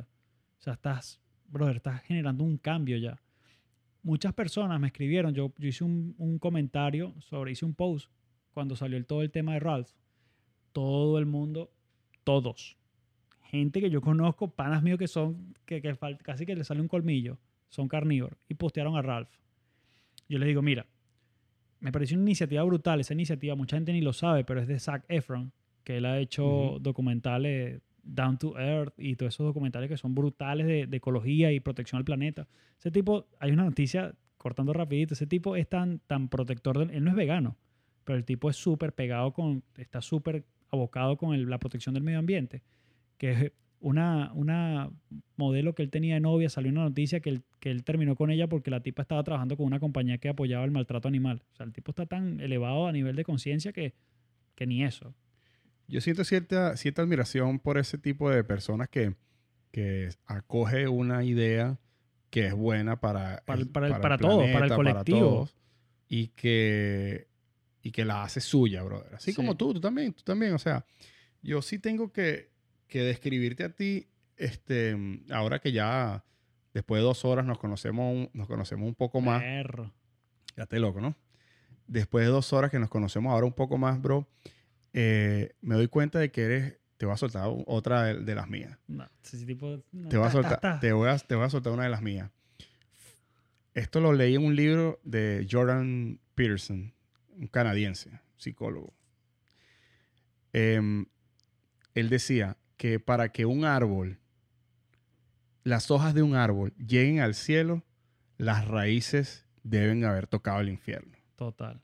O sea, siento que eso que te, que te, pasó, que te pasó a ti hizo que tú, o sea, hizo un clic en ti y no te que admiro mucho que no te hayas quedado con, con lo que lo bueno que sucedió a ti y quieres que más personas les suceda lo mismo y sientan ese bienestar que tú sentiste. Una, una, un- ¿sabes? Una, o sea, un- increíble. siempre- de, verdad, siempre- de verdad lo admiro, te digo. Siempre he pensado que, que cuando tú ves a alguien que está pasando lo mismo que tú y lo superó, esa persona se convierte para ti en, en un modelo y, y en un ejemplo y en, y, ¿sabes? Una inspiración.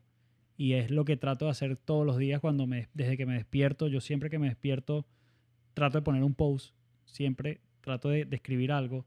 Soy una persona que no, no, no, yo ahorita no estoy en el mood de que quiero verme fuerte y abdominales y eso es lo que quiero transmitir. Yo lo que quiero transmitir es un mensaje que a lo mejor leo de otra persona, eh, es una frase que a lo mejor colocaste, que esa seguramente la vas a ver ahí en un post mío.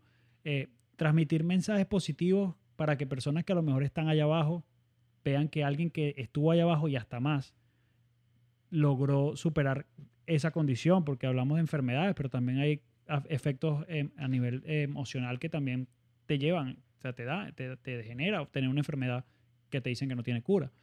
Entonces, ser como que la luz en la oscuridad de muchas personas que están en ese momento, todos tenemos oscuridad en cualquier momento de nuestra vida y siempre necesitamos una luz. Entonces, yo lo que trato es que a lo mejor a través de un post, que es el medio más fácil que hoy en día, porque antes necesitábamos televisión, hoy en día tú estás haciendo Sí, yo tengo una radio aquí en mi tú, casa. tú estás haciendo, sí, esto es un estudio. Este, tú estás haciendo posible que muchas personas, a lo mejor dos, tres, una, vean un contenido que se identifiquen y no sabemos cuántas personas a lo mejor puedan a lo mejor adoptar el Día de la Tierra un día a la semana. ¿Entiendes? Entonces el Día de la Tierra los llevó a, a ser vegetarianos y de repente los llevó a ser, se- son médicos y de repente hicieron una especialización y se convierten en personas transformadoras para muchas personas, ¿me entiendes? Entonces yo pienso que El efecto dominó. el efecto dominó y no, o sea, aunque se vea poquito, no es poquito. Aunque se vea que estás haciendo un poquitico para la tierra, brother. Eh, hay una, para, para concluir ya, porque sé que tenemos mucho tiempo, para concluirte, hay una, una, una metáfora que una vez un gran me- amigo mío, imagínate, yo, yo viví en su casa, él es em, eh, neurocientífico, o sea, el tipo Imagínate. tipo escapado, me dijo, eh, ¿sabes que hay una analogía de un, de un bosque? Está un, un bosque en llamas, encendido. ¿Cómo está la Tierra hoy en día? Encendido. Y está un pajarito, va al lago, un kilómetro, trae agua en su boca y lo tira en el bosque. Y así lo hace miles de veces. Una de esas hay unos monos riéndose del pajarito y le llaman al pajarito y le dicen, ¿qué estás haciendo? ¿Que ¿Tú crees que tú vas a cambiar que el bosque se está quemando? Ya nos vamos a quemar, ya nos vamos a, a quedar sin casa. ¿Qué estás haciendo tú con eso? Y él le dijo, yo estoy haciendo todo lo posible para salvar el bosque donde vivimos mientras tú estás ahí riéndote de mí, que estoy haciendo todo lo que puedo. Tú no estás haciendo nada. Entonces, por más pequeño que parezca lo que estamos haciendo, que a lo mejor es cambiar, dejar de comer carne un día, o ser, ser vegano por un día, o sea, no consumir nada animal por un día, o alimentarte vegetariano, eh, estás haciendo algo súper importante que no hacías antes. Entonces, cada cosita que hagas cuenta y cada comienzo cuenta. O sea, entendiendo de que siempre podemos ser mejores y siempre podemos evolucionar y siempre vamos a evolucionar. A lo mejor hablamos en un año, ya te estoy diciendo yo que estoy, no sé, Haciendo otra cosa. creyendo en, los, otra forma. creyendo en los extraterrestres y alimentándome de manera lunar. O sea, no- yo estoy abierto al cambio. O sea, yo, Claro. yo no tengo problema con eso.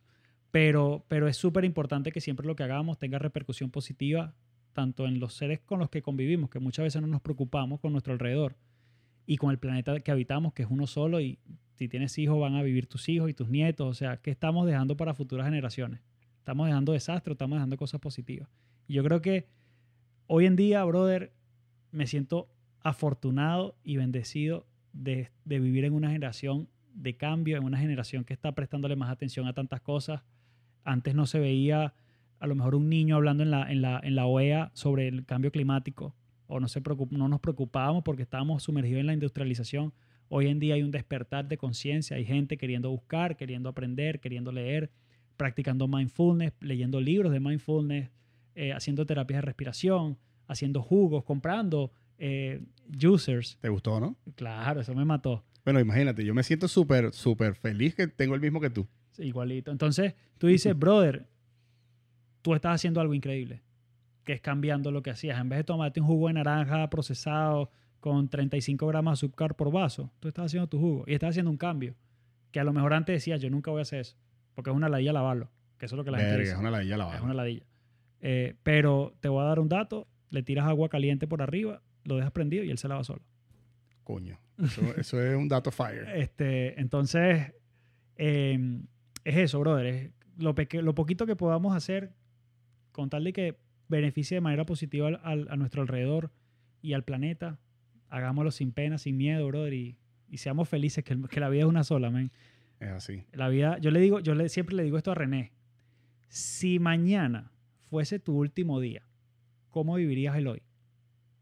¿Qué estarías haciendo? Entonces él me, él- todo el mundo me dice, no, estaría haciendo esto y esto y esto y esto y esto. Y yo le llego y le digo, ¿y por qué no lo haces? ¿Quién te dice a ti Que que mañana No hay garantía. no hay garantía? Entonces la idea es vivir en conciencia plena, viviendo el día, siendo feliz. A- a- o sea, su- si tienes que llorar, llora. Si tienes que preocuparte, preocúpate, pero entiende que eso va a cambiar y que hoy es el, último día de tu vida y viviendo todos los días de tu vida como si fuese el último, porque ahí te va a cambiar la vida, bro. Es lo único que existe.